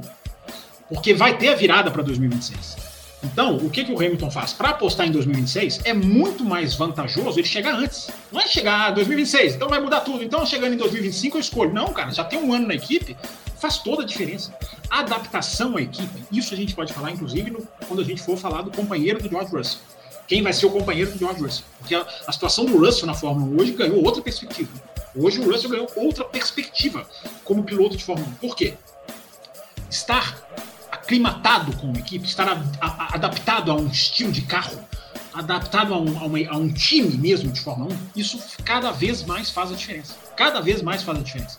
É cada vez mais difícil nessa Fórmula 1 da ultra microsensível temperatura do pneu. Que se você erra a janela do pneu em um grau, você pode largar em quinto ou você pode largar em vigésimo. Você está at one, como diz em inglês, né? Você ser um só com o carro isso é absolutamente fundamental.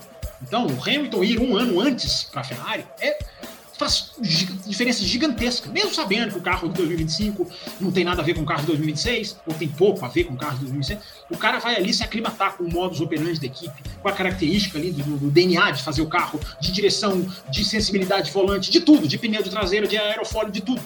Então, é, é, é, é e mais do que a questão do motor, eu acho, é, a questão da equipe, de estar aclimatado com a equipe. Então, é, eu acho que isso pesou muito no caso do Hamilton. Né? Mas tem, tem, tem, muito, tem muita coisa que a gente ainda pode entrar nesse assunto, né? O, o, porque aquele negócio, né, cara? Eu, de novo, eu vou atacar aqui os comentaristas de tabela. Eu sempre gosto de eu sempre gosto de criticar os comentaristas de tabela, né? Porque os caras olham para a tabela e colocam aquilo ali como verdade absoluta. Né? A Mercedes foi a vice-campeã no ano passado, na frente da Ferrari. É o que a tabela fria diz. Né? O comentarista de tabela, ele pega ali e fala assim: olha, olha, o Hamilton está saindo da, da Mercedes vice para ir para a Ferrari terceira. É, mas se a gente for além. Aliás, hoje é quinta-feira, né? Isso aqui devia chamar além da velocidade, né? Isso aqui não devia chamar café com velocidade extra. Isso, essa, essa, essa live devia chamar além da velocidade, né? Acabei de me dar conta disso. É, o que a gente, o que a gente se deu conta, é, o que a gente viu nessa quinta-feira é o Hamilton. Se a gente for além da tabela, a Ferrari termina um ano muito melhor do que a Mercedes. Muito melhor do que a Mercedes, que é uma coisa rara, que a gente destacou aqui no café. Você ouviu o café? É você a Ferrari termina o ano muito melhor. coloquei recorte de pontuação lá no meu Twitter das últimas cinco ou seis provas, que é um recortezinho. Ok, recorte de uma, duas, três provas. Um recorte de uma prova. Recorte de duas, três provas. Claro, às vezes ele engana. Às vezes ele é até legal de fazer porque ele engana. Eu às vezes coloco lá no meu Twitter, cara, olha, que, olha como o recorte não tem nada a ver com a realidade. Mas um recorte de seis, sete provas, e um recorte que vinha ali desde a Hungria, de Spa, mostrava a Ferrari com mais pontos que a Mercedes. Isso é muito raro. Isso é muito raro, porque a Mercedes sempre foi muito mais consistente do que a Ferrari. Então, esse finalzinho de ano é a seta da Mercedes apontada para baixo e a seta da Ferrari apontada para cima. Se não é a punição absurda lá do Sainz em Las Vegas, que estava na regra, os caras tiveram que seguir a regra, por isso que tem que ter a cláusula de bom senso uma regra, é, que é a questão lá do que o bueiro de Las Vegas estourou, o cara foi punido, teve que trocar, aqueles pontos foram fundamentais, e a, e a diferença das duas equipes foram 3, 4 pontos. Então isso acabou fazendo, isso pesou, mas independente da tabela, que é o que eu estou querendo dizer, a, a, Mercedes termina um ano muito pior do que a Ferrari.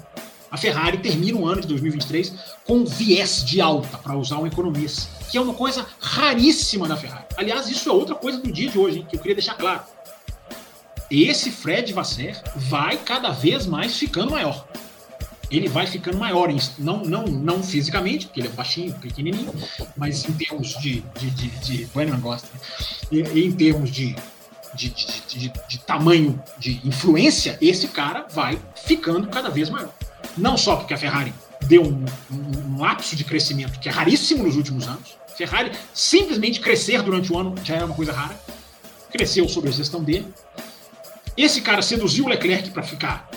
Eu não sei quantos anos, porque eu não entendo esse negócio de divulgar contratos de pilotos e não falar os anos. Não, o cara renovou por multi-years, né? Vários anos. Não falar mais. Cara não querem mais falar quantos anos. É, e esse cara não só mantém o Leclerc, como esse cara traz o Hamilton. Porque tem muito dedo do Vasser nessa dupla de pilotos da Ferrari. Leclerc e Hamilton trabalharam com o Vasser nas suas categorias de base. Sabem quem ele é. É impossível você dizer, ou, ou, ou não vou dizer impossível, mas é muito difícil você achar que não tem influência. Tem influência. Esses caras foram trazidos pelo Vasser. O Vasser forma uma dupla de pilotos, talvez a mais forte. Agora, aquela dupla de pilotos da McLaren ser a mais forte é. né, no futuro, eu já não sei. Porque para mim a dupla, eu não sei o que você acha, mano. Eu sei que tem gente que discorda de mim. Bruno Aleixo, se tiver aqui, talvez ainda vai discordar de mim. Eu acho a dupla Hamilton e Leclerc mais forte do que a dupla Hamilton e Russell. Eu não sei se você concorda ou não. Eu acho. Eu acho que essa dupla é mais forte do que a dupla da Ferrari agora é mais forte do que a da Mercedes. Não que o Russell não vá superar o Leclerc, ele está até num caminho, talvez, para fazer isso. Mas hoje eu acho que o Leclerc é mais piloto. O que você acha, mano? É, é, eu acho que é uma briga boa. Eu vou deixar para responder essa pergunta no próximo, na próxima. Ela vai ficar em cima do muro. A, a briga é boa. Eu preciso. Agora eu preciso. Eu preciso. Você quer pensar, né? Você vai ter uma semana. É... Eu preciso tomar cuidado com o que eu falo aqui, porque o café não é o auto-rate, entendeu? Eu não posso falar tantas bobagens quanto eu falo. Ó, eu, tenho, eu tenho responsabilidade. Gente, dia 19. Quanto que é a live oficial do Café volta? Dia 19. A gente pode voltar antes? Pode. Pode até voltar antes, como a gente está fazendo hoje, uma edição extra. Mas oficialmente, os cafés com velocidade voltam dia, dia, dia 19. É, então, o, o mano, eu tava falando do Vasser, né? E aí, falando do Vasser, eu queria até citar uma coisa, né? Com essa equipe que o Vasser monta, é, quem vai ter coragem de dar ordem de equipe nessa Ferrari? Que coisa, olha que coisa interessante que vai se montando. Né? Você vai dar ordem de equipe pro Leclerc contra o Hamilton? Dono Era da casa? Per... Leclerc, Leclerc que no seu ano de estreia na Ferrari já recusou ordem pro, pro Vettel. Ele falou: não, não, não, já desobedeceu. Você vai dar ordem para esse cara? E o contrário? Sonha com o contrário, o Hamilton. Por favor, dê passagem ao Leclerc. É, é, é, é, equipe é, é, uma dupla de equipe, Banho, praticamente anti-ordem de equipe. É uma dupla anti-ordens. É que não existe isso na Fórmula 1, os caras dão ordem para tudo toda hora, não dá para pôr a mão no fogo. Mas olha, além de ser a dupla de equipe talvez mais forte da Fórmula 1, vamos, vamos ver onde vão estar Piastri e, e Rust e Norris, porque eles, né, eu sempre falo, né? Eles têm projeção de se tornar a melhor equipe e a melhor dupla de pilotos, na minha opinião, isso é uma questão apenas de opinião. Agora, essa dupla da Ferrari vai ser fortíssima esse ano. Ah, sim. E muito se falava, né? Imagina uma equipe com o Max e com o Hamilton e tal. Tá quase lá. Né? Uma, uma, uma equipe com o Leclerc, como você falou, né? O dono da casa, aí, o cara que está aí há alguns anos já, é, já acostumado com o macarrão da Ferrari, e entra um cara sete vezes campeão.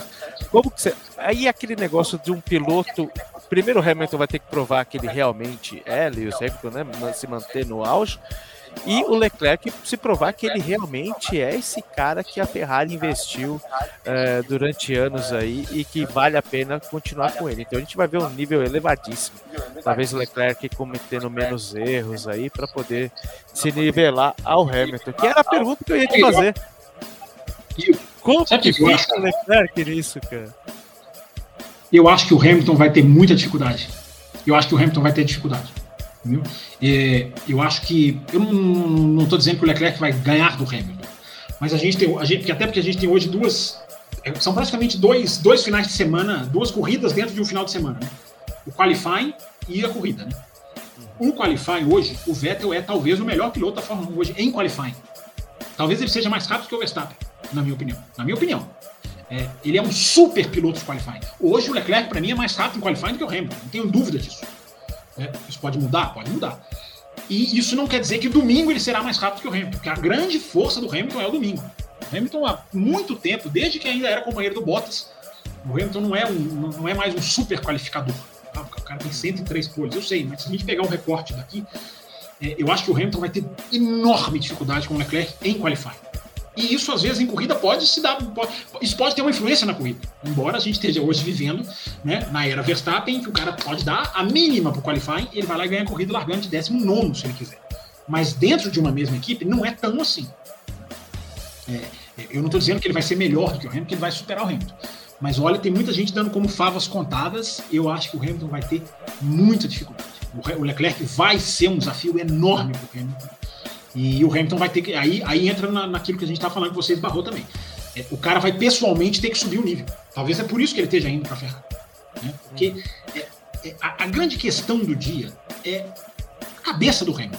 O que, que se passa na cabeça do Hamilton? E isso é uma coisa que eu queria deixar aqui como reflexão para o ouvinte do café.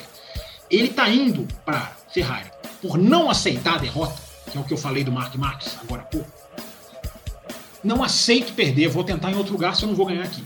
Ou ele está indo para a Ferrari no sentido de, cara, se eu vou perder de prateado, eu prefiro perder de vermelho. Entre perder de prateado, eu não vou ganhar desses caras da Red Bull. Então, pelo menos, eu vou realizar ali um sonho. Eu vou realizar o que o Senna não fez. Eu vou. Ele fala muito do Senna, né? É, é, é... Eu não estou dizendo que é isso, tá, gente?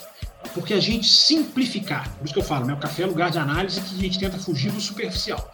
A gente simplesmente ficar no, ah, ele vai simplesmente cumprir tabela na Ferrari, eu acho que é, é, é muito reducionismo de, um, de tudo que o cara passa, de treinar, de viajar o mundo inteiro, de todo o sacrifício que é.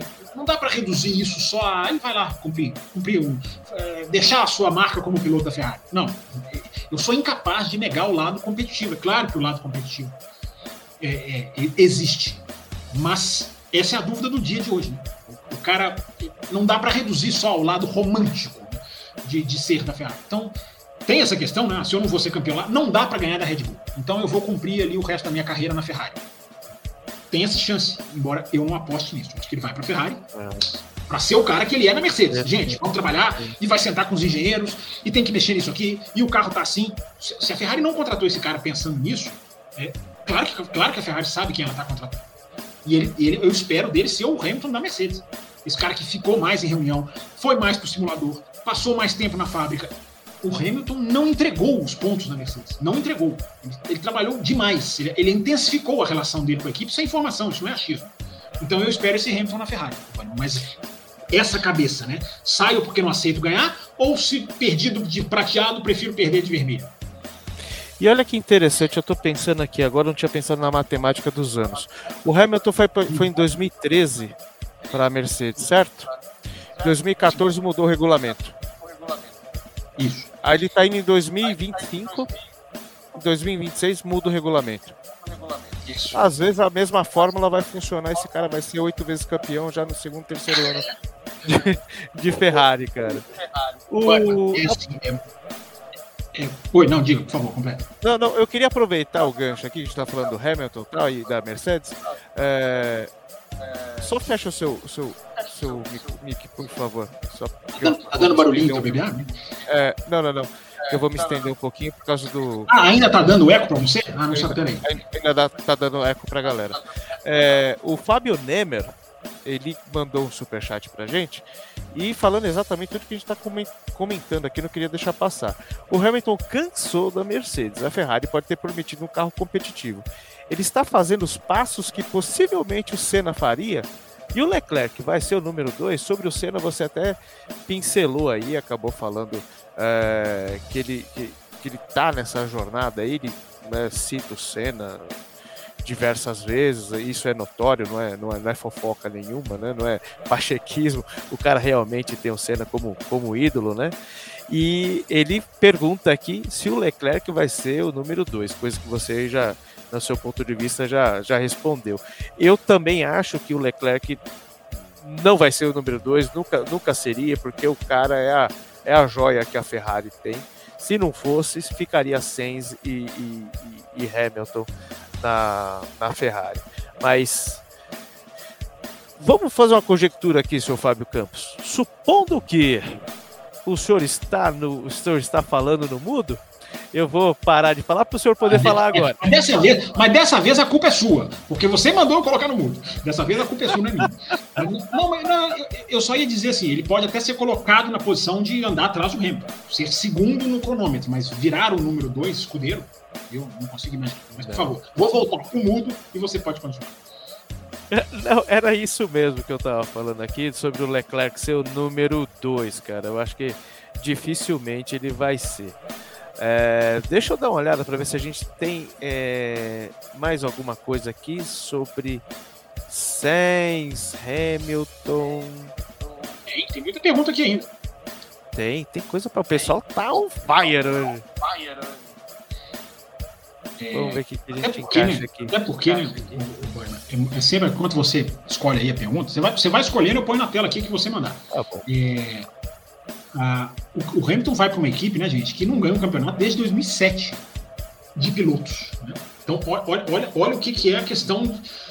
Se eu, se eu quero enfrentar a Red Bull, eu, piloto, aonde eu vou ter mais chances?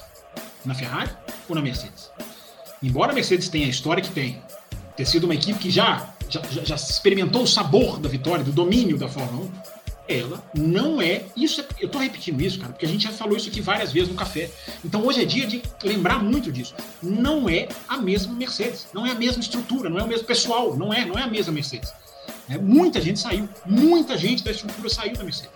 Então, isso é importante tentar pensar para entender qual é a cabeça do Hamilton que vai para uma equipe que não ganha um campeonato desde 2007.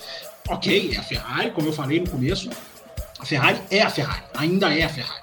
Que bom que é. Mas é, tem mais chance de superar a Red Bull do que a Mercedes?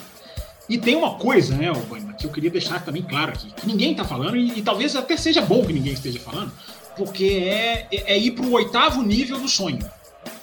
É, é, é, distante da realidade, sem querer cair na realidade paralela. Mas se o Hamilton ganha um título mundial com a Ferrari, você abriu o programa falando, né, Bueno? Oitavo título, se provar. Já pensou? Repito, gente, é apenas um já pensou. Se o Hamilton é campeão mundial com a Ferrari, o cara se sacramenta na percepção, que automobilismo é percepção, eu sempre falo isso. Na percepção, o cara se sacramenta como o maior da história. Ele se sacramenta como o maior da história. Se o cara for campeão com a Ferrari. Então, tem isso. É claro que eu tô falando uma coisa que é, se for acontecer lá na frente, não tem perspectiva disso ainda. A Red Bull é a Red Bull, né? o que, que vai acontecer? É, o novo regulamento e, e, e pititi patatá. Mas vamos só viajar um pouquinho. Se o cara, é, já que a gente propôs reflexões, vamos refletir. Se o Hamilton leva a Ferrari ao título mundial, é a consagração, é, é, é, o ápice do cara como piloto de Fórmula 1. Simplesmente isso. O cara será oito vezes campeão do mundo, já imaginou? E reerguendo uma Ferrari. É sete dias de festa na Itália, cara. O Carlos Eduardo Ferreira. É, já estão em festa já, né? O Carlos Eduardo Ferreira mandou também sobre o Vasser. O, jornalista italiano entrou hoje lá na Sky, o cara, ele, cara até, até o inglês do cara era até meio assim, meio, meio, meio errado. Mas o cara já. Não, porque é, é, título, parece título mundial, parece que a Ferrari já é campeão do mundo. Eu imagino, eu imagino é, é Maranello hoje. Eu imagino, eu imagino. Mas diga, você citou aqui quem? O Carlos? O Carlos Eduardo Ferreira aí sobre o Vasser é esse mesmo. O Vasser aceitou o desafio de ter dois alfas. Pois o Leclerc não vai querer entregar a sua posição dentro da Ferrari tão fácil. Concorda aí com o que a gente está falando, é isso mesmo. E hoje em dia isso é uma postura sensacional. Não começou o campeonato ainda, a gente não sabe como ele vai agir. Mas é uma postura sensacional de não ter um cordeiro e um lobo dentro da, da equipe, né? Vai lá, senta o pau, pé no isso, porão e vai embora. Tem, a gente tem que elogiar isso, cara. A gente tem que elogiar isso. Ah, é, é obrigação? Sim, mas nessa Fórmula 1 atual é exceção à regra, né? Então, se o Vasser já demonstrou elogiável é, liberação em Monza, no Grande Prêmio da Itália, ele agora forma uma equipe que eu acredito seja uma equipe anti-ordem de equipe. Embora eu tenha certeza que eu vou quebrar minha cara, porque os caras dão ordem de equipe toda hora. Principalmente a Ferrari, né, cara? Logo abaixo, o, o, o brasileiro vem falando também, né? Do. Parece que a voz de azeite do Vasser que trouxe o Hamilton. e o que esperar dessa dupla. Acho que a gente já acertou bastante aí, né, brasileiro? É... A gente espera uma bela corrida e que realmente seja automobilismo, né? Que nenhum dos dois vão tirar o pé, não, cara. Com certeza não vão dar. A gente espera que eles tenham liberdade de pilotar. É isso que a gente é. espera. Que os caras tenham liberdade de pilotar. Se ficar engessando estratégia, ah, não pode fazer uma estratégia diferente, esses caras vão competir. Eles vão competir. Eu, a não ser que tenha aqui aquela que pode acontecer, né? Um, um, um dispara na frente do outro, claro. Mas hoje, com os elementos que a gente tem, tudo indica que os caras vão competir. Então, então let them race. Só isso. Só let them race. Porque, porque isso acontece demais nos últimos anos. Né? A imprensa explode com contratações, a imprensa repercute contratações bombásticas. Aí na primeira corrida tem ordem de equipe, a imprensa aceita. Os caras aceitam. Pois não, é. ordem de equipe é a primeira corrida. Ah, não, é normal, Fórmula 1 é assim, cara, é, é, é, é para manter o sabor do dia 1 de fevereiro que você tem que combater o, o jogo de equipe. Porque pode atrapalhar muito essa disputa, que tem tudo para ser saudável, interessante, é, boa para a Fórmula 1, boa para os dois pilotos, pode ser um, sensacional, simplesmente a Ferrari. Ferrari pode salvar um ano ruim se ela tiver toda a corrida esses dois brigando, brigando de maneira legal. Pois, outro do Brasileiro logo acima aí, Campos, é sobre o Bono. É, eu vi que, ele, que o Hamilton vai levar alguém, mas eu não vi exatamente quem. É, além do Bono, né, ele está afirmando que o Bono vai, quem mais deve acompanhar o Hamilton nessa mudança? Na verdade, eu acho que esse, pic, esse, esse é, superchat foi feito pelo brasileiro, mas é uma pergunta do Marcelo David, né? Bem-vindo ao Café com Velocidade, onde os apoiadores são tão legais que eles fazem superchats trazendo pergunta do outro. Ele vê uma pergunta legal e traz. Isso, isso, isso, isso é que é, é sensacional, né? Esse Brasileirão é demais. É, vamos ver, o Brasil está muito no começo, né? Tem, temos horas aí da notícia, né? Não sei quem tem, quem pode sair, quem deve sair, quem a Mercedes vai segurar. Porque, gente, vamos lá. Aproveitando a pergunta do Brasil. O que aconteceu hoje é uma pancada da Ferrari na Mercedes. A Ferrari hoje ela deu uma pancada na Mercedes. Uma, uma, uma, uma um golpe, um jab, vai, para colocar assim dentro da. Dentro da para não entenderem pancada como uma coisa errada. Mas na disputa extra-pista, ela fez uma ultrapassagem, vai, para ficar melhor. A hoje a Ferrari fez uma enorme ultrapassagem na Mercedes. É, é um, por isso que eu falei do Vasser ficar cada vez maior. O que a Ferrari fez hoje, o que a Ferrari tirou da Mercedes hoje, é um ativo valiosíssimo é, é, é uma pancada mesmo. Você pode desestabilizar um time que perde um cara como o Hamilton. Esse time pode degringolar. Não sei se vai acontecer, mas pode degringolar. É uma pancada. Além do que, atenção, vamos refletir. O que esse Hamilton vai trazer para a Ferrari? Olha o que esse cara pode trazer, pode não, vai trazer de métodos operacionais, de, de, de tecnologia, de capacidade, de, de, de caminho para a vitória. É, não é que ele vai simplesmente chegar e a Ferrari vai ganhar mas o conhecimento da Mercedes que o Hamilton vai levar. Né? Se a gente falou isso do Bottas, né? como o Bottas saiu, olha, o Bottas é um cara para ser contratado por outra equipe, ele vai levar muita coisa da Mercedes. Imagina o Hamilton. Então o que aconteceu hoje é uma enorme pancada da Ferrari na Mercedes. Além de tudo, tem isso. Nossa, é verdade. Pior do que você contratar um, um novo talento é você roubar o talento né? É Já... isso. É, é porque você tira, exatamente. Você não é só que você traz para você.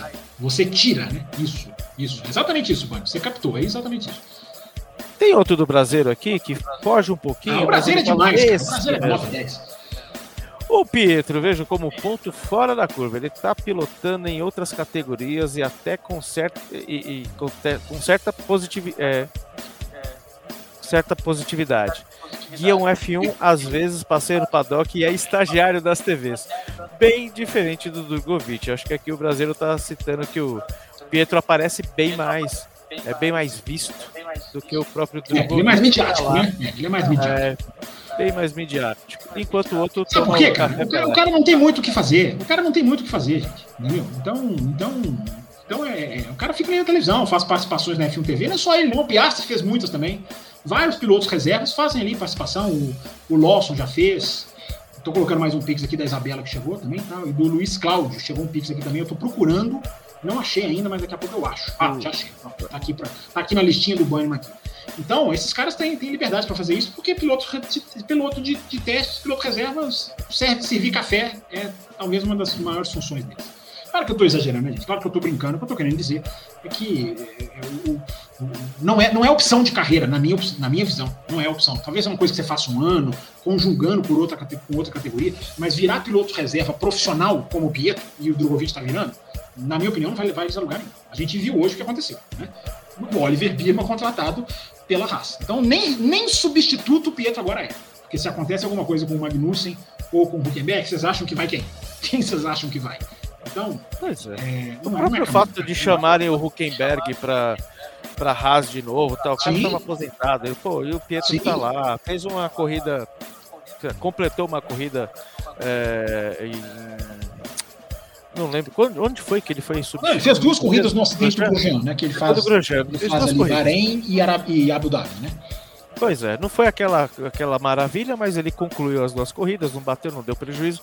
E aí vão lá e chamam o Huckenberg para tirar ele da aposentadoria para poder participar, fa fazer dupla com o Magnussen, né? Terrível.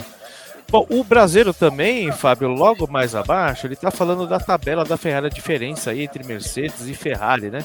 Uma vitória e nove pódios para Ferrari e zero vitórias para Mercedes, que desde, desde o Brasil que não ganha com Russell, né? E oito pódios. Bem lembrado, bem lembrado. Aí, registrado aí, bem lembrado, o, o Brasil, isso aí. E mais abaixo. Mais abaixo.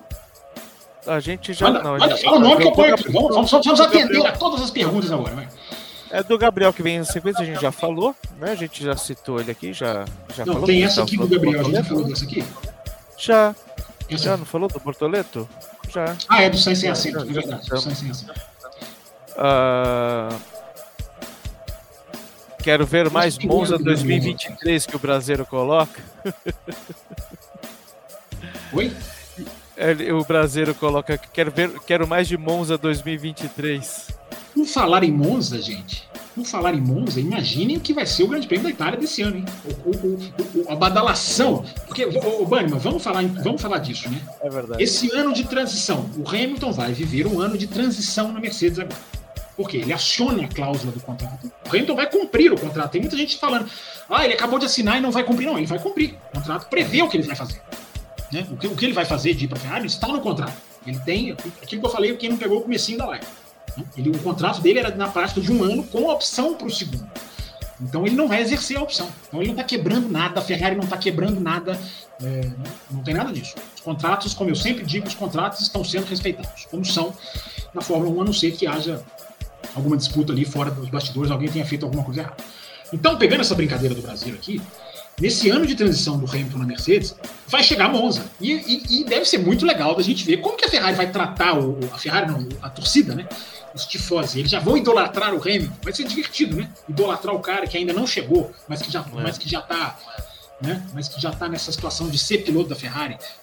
Esse, essa, essa relação Hamilton-tifose vai ser muito interessante. Porque o Hamilton é um cara muito de torcida, é um cara muito né, de, de, de, de relação com o público. Ele não é o Verstappen, é mais, não liga muito para isso. O Hamilton não. O Hamilton é aquele cara que pula né, em Silverstone quando ele ganha, ele deita na, na galera, a galera carrega ele, igual, igual artista de rock. É, ele tem essa pegada. Então, você juntar esse cara, que é, que é passional, digamos assim, com uma torcida que é que idolatra, né? O último inglês na Ferrari, o Mansell, os caras idolatravam o Mansell. Né? É, será que vai ser assim? Então, como que vai ser essa relação Hamilton e Tifose? Quando que vai começar a faísca? Vai ser só quando ele sentar mesmo na Ferrari? Se ele faz uma ultrapassagem sobre o Sainz em Monza, a torcida vai vibrar ou não? Ou sobre o Leclerc? Né? O Sainz já vai sair, vamos, vamos, vamos, supor, eu acho que a torcida da Ferrari gosta muito do Sainz, e isso não vai deixar de, não vai deixar de continuar. É, mas vamos supor que o Hamilton vai ali, vem fazer uma ultrapassagem em cima do Sainz. Será que a torcida da Ferrari vai reagir como? Deve vibrar, deve aplaudir. É, então vai ser legal a gente ver como que essa faísca vai, vai despertar e o que vai ser Monza esse ano. No, no ano seguinte, 2025, aí, claro, cara vai chegar lá como piloto da Ferrari, aí é normal. Mas eu tô curioso para ver Monza esse ano. Porque eu já fui a Monza três vezes, então eu sei assim, bem como é que esses caras se comportam ali perto dos pilotos. Então, então, então vou, vou, vou, vou ver se eu vou para Monza. Quem sabe eu consigo. Faz pix aí. Faz pix aí, gente. Manda, manda o pix. a Isabela tá ajudando, cara. O, o, o Bannerman tá rindo, mas o Bannerman sabe que o Café com Velocidade já cobriu o Grande Prêmio da Bélgica, já cobriu o Grande Prêmio da Itália, já cobriu o Grande Prêmio da Inglaterra. Então vocês acham que eu tô brincando, mas não tô não. A ideia é a gente voltar pra lá. É, eu lembro um tour que você fez mostrando todo o trajeto para chegar até Monza, passava numa cidadezinha, muito. Sim, sim, eu não lembro qual cidade era. Mas foi... A gente voltar a cobrir uma corrida lá fora, os apoiadores vão receber conteúdos inimagináveis. inimagináveis. Ah, muito, muito legal. Eu lembro dessa de Monza, eu lembro, você já foi para a Bélgica algumas vezes, enfim, Espanha, mas essa de Monza acho que foi sensacional. É, foi, foi muito... O senhor precisa fazer mais vezes, se, se, se puder, me leve lá para ficar como âncora também. Vou, vou te levar para Interlagos, estou quase te levando para Interlagos, já é uma ajuda. Começa assim, começa assim, começa assim, começa assim. É, já é alguma coisa. Bom, e para ajudar os campos a fazer cobertura internacional, a Isabela aqui fala sobre o Norris, né? Pedindo pra gente falar sobre o Norris. Nas entrevistas deles deu a entender que ele não quis encarar o Max na Red Bull. Foi prudência ou covardia dele? Ou ele acredita no projeto da McLaren? Eu acho que você matou no finalzinho, Isabela. É, eu acho assim, é muito fácil criticar um piloto, né? Atacar o piloto porque ele não faz o que a gente não quer. Então eu tô vendo assim uma galera metralhar aí o Norris. Com, primeiro, como se o Norris tivesse a opção da Red Bull garantida, né? Como se assim, não, eu posso escolher realmente assinar com a Red Bull. Quando uma equipe é muito midiática, gente, de não, queremos tal piloto, quando uma equipe é muito assim, não, conversamos com tal piloto, né? A Ferrari mesmo com o Hamilton, né? Quantas vezes não deu certo até o dia? E no dia que deu certo, vocês repararam nisso? No dia que deu certo, ninguém, ninguém desconfiava. Quando a Ferrari realmente foi lá buscar o Hamilton, não teve o bafafá das outras vezes. Hamilton conversa com a Ferrari, Hamilton negocia com a Ferrari, Hamilton entrou no motorhome da Ferrari. Quando é para valer, gente, é, é, é, diferente. É isso que é importante o ouvinte do café ter esse feeling, para não cair nessas manchetes, nesses sensacionalismos baratos que vão chover em 2024. Porque o mercado de pilotos vai, vai explodir ainda. Ele nem começou a explodir, embora a maior bomba tenha sido hoje. Né? Mas ele, ele, já começou, ele já começou. A maior bomba não terá maior do que essa. Mas terão várias bombas para surgir ainda em 2024. Então, gente, para vocês não caírem em caça-cliques, é, é, é, tenham essa atenção. Quando uma, equipe, quando uma equipe vai lá contratar um piloto, ela não faz isso publicamente. Olha aqui, estamos conversando com o piloto, e aí vamos contratar. Aí no dia seguinte, não. Quando ela vai lá buscar, ela vai simplesmente como uma cobra, né? Ela vai pega. É. Olha a diferença dessa, desse anúncio do Hamilton para as tantas especulações que nós tivemos meses e anos atrás. Não, Hamilton na Ferrari, Hamilton na Ferrari, não acontecia nada. Na hora que ninguém esperava, o cara é anunciado na Ferrari. Porque assim, que, quando ela vai que contratar, ela vai lá contrato. Então, por que, eu estou dizendo isso? Porque ah, esse negócio da Red Bull, falar queremos o Norris. Não, o Norris é o nome. Pode até ser mesmo, mas não é assim, não, não, não é assim, ela não está jogando para valer quando ela faz isso. E um monte de gente cai. Aí na hora que o Norris dá a entrevista e é sincero, que ele é mais sincero do que outros, né? E fala, não, realmente, a questão do Max pesou. É, para eu as pessoas metem o pau no cara. Como se, primeiro, como se o cara tivesse os dois contratos na mão. Ele não tem o um contrato com a Red Bull. O, não, tem, não temos essa informação de que houve uma proposta oficial para o Norris. A, a, McLaren foi lá e mostrou o contrato. Tá aqui, ó. Você quer assinar? Tá aqui o valor aqui. E aí tem uma outra coisa que né, a análise muito torcedora não, não, não, não faz com que as pessoas enxerguem, que é a tendência atual da Fórmula 1 de você construir uma equipe para você. Você, você está aclimatado na equipe. Isso pesa muito. Ah, o Hamilton foi arriscar na Ferrari. Vai, vai arriscar na Ferrari. Mas é outra situação. Outra situação de vida, outra situação de carreira, outra situação de currículo. É outra situação. O cara já, o cara já passou ali pelo calvário dele e está vivendo os últimos anos dele na Fórmula 1. Então ele, é, o jogo é diferente. O Norris, que está buscando o seu primeiro título mundial, eu, eu, coloquei uma enquete no meu Twitter há meses atrás. O que, que é mais fácil para o cara ser campeão do mundo? Sentar na Red Bull ou construir uma equipe que, mesmo as equipes todas apanhando, essa era a sacada da enquete. Então, todas as equipes estão apanhando da Red Bull. Mas o que, que você acha que um piloto deve fazer hoje para ganhar do Verstappen? Ir lá na Red Bull sentado ao lado dele ou, ou, ou, ou, construir uma equipe, apostar nesses, desses anos que devem, que devem, ser, devem ser necessários. 66%, dois terços dos votantes votaram outra equipe. É, é, é, é apostar em outra equipe. E muita gente que eu perguntei respondeu. E gente que agora tá metendo pau no Norris. Entendeu? Então, assim, a gente tem que entender essa situação. Xingar o cara, você pode não concordar com a decisão. Claro que seria muito melhor para a Fórmula 1 o Norris ir para Red Bull. Evidentemente, eu aplaudiria a escolha.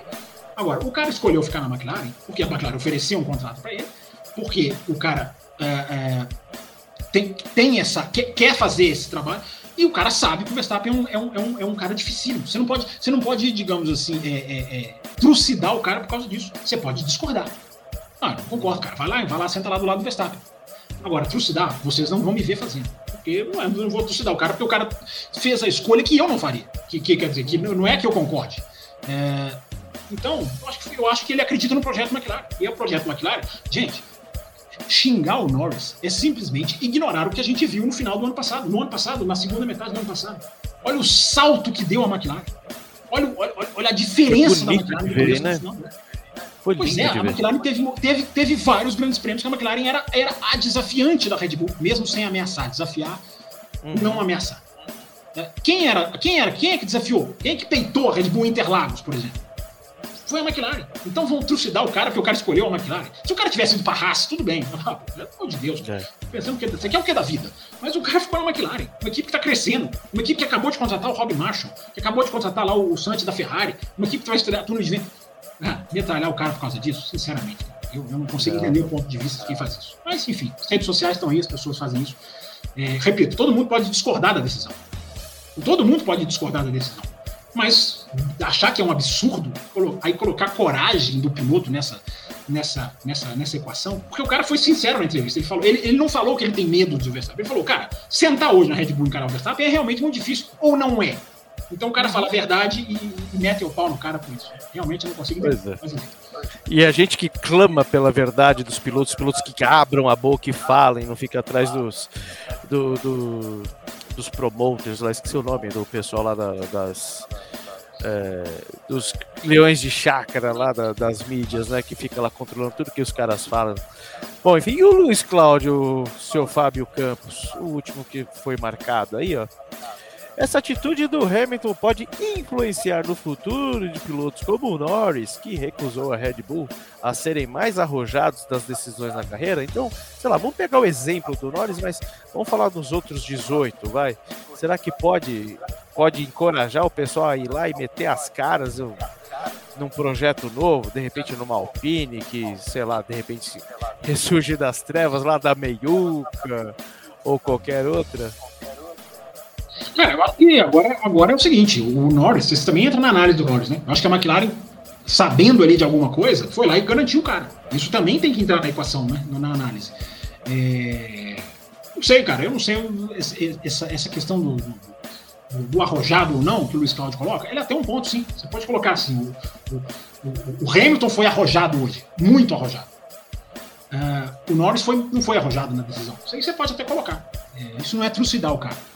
Agora, cuidado com o recusou a Red Bull, Luiz Cláudio. Cuidado com o recusou a Red Bull. Cara, o cara teve proposta oficial, você tem certeza disso, cara? Entendeu? Ah, conversou com a Red Bull? Tá bom, conversou com a Red Bull. É, quantas vezes a gente já falou aqui? Fulano conversa com fulano não é notícia. Na minha opinião, não é. Se vocês acham que é. Conversar é uma coisa. E a Red Bull, muito pública nessa questão. Não, queremos o nome. Gente, a equipe faz isso muitas vezes até para desestabilizar a outra.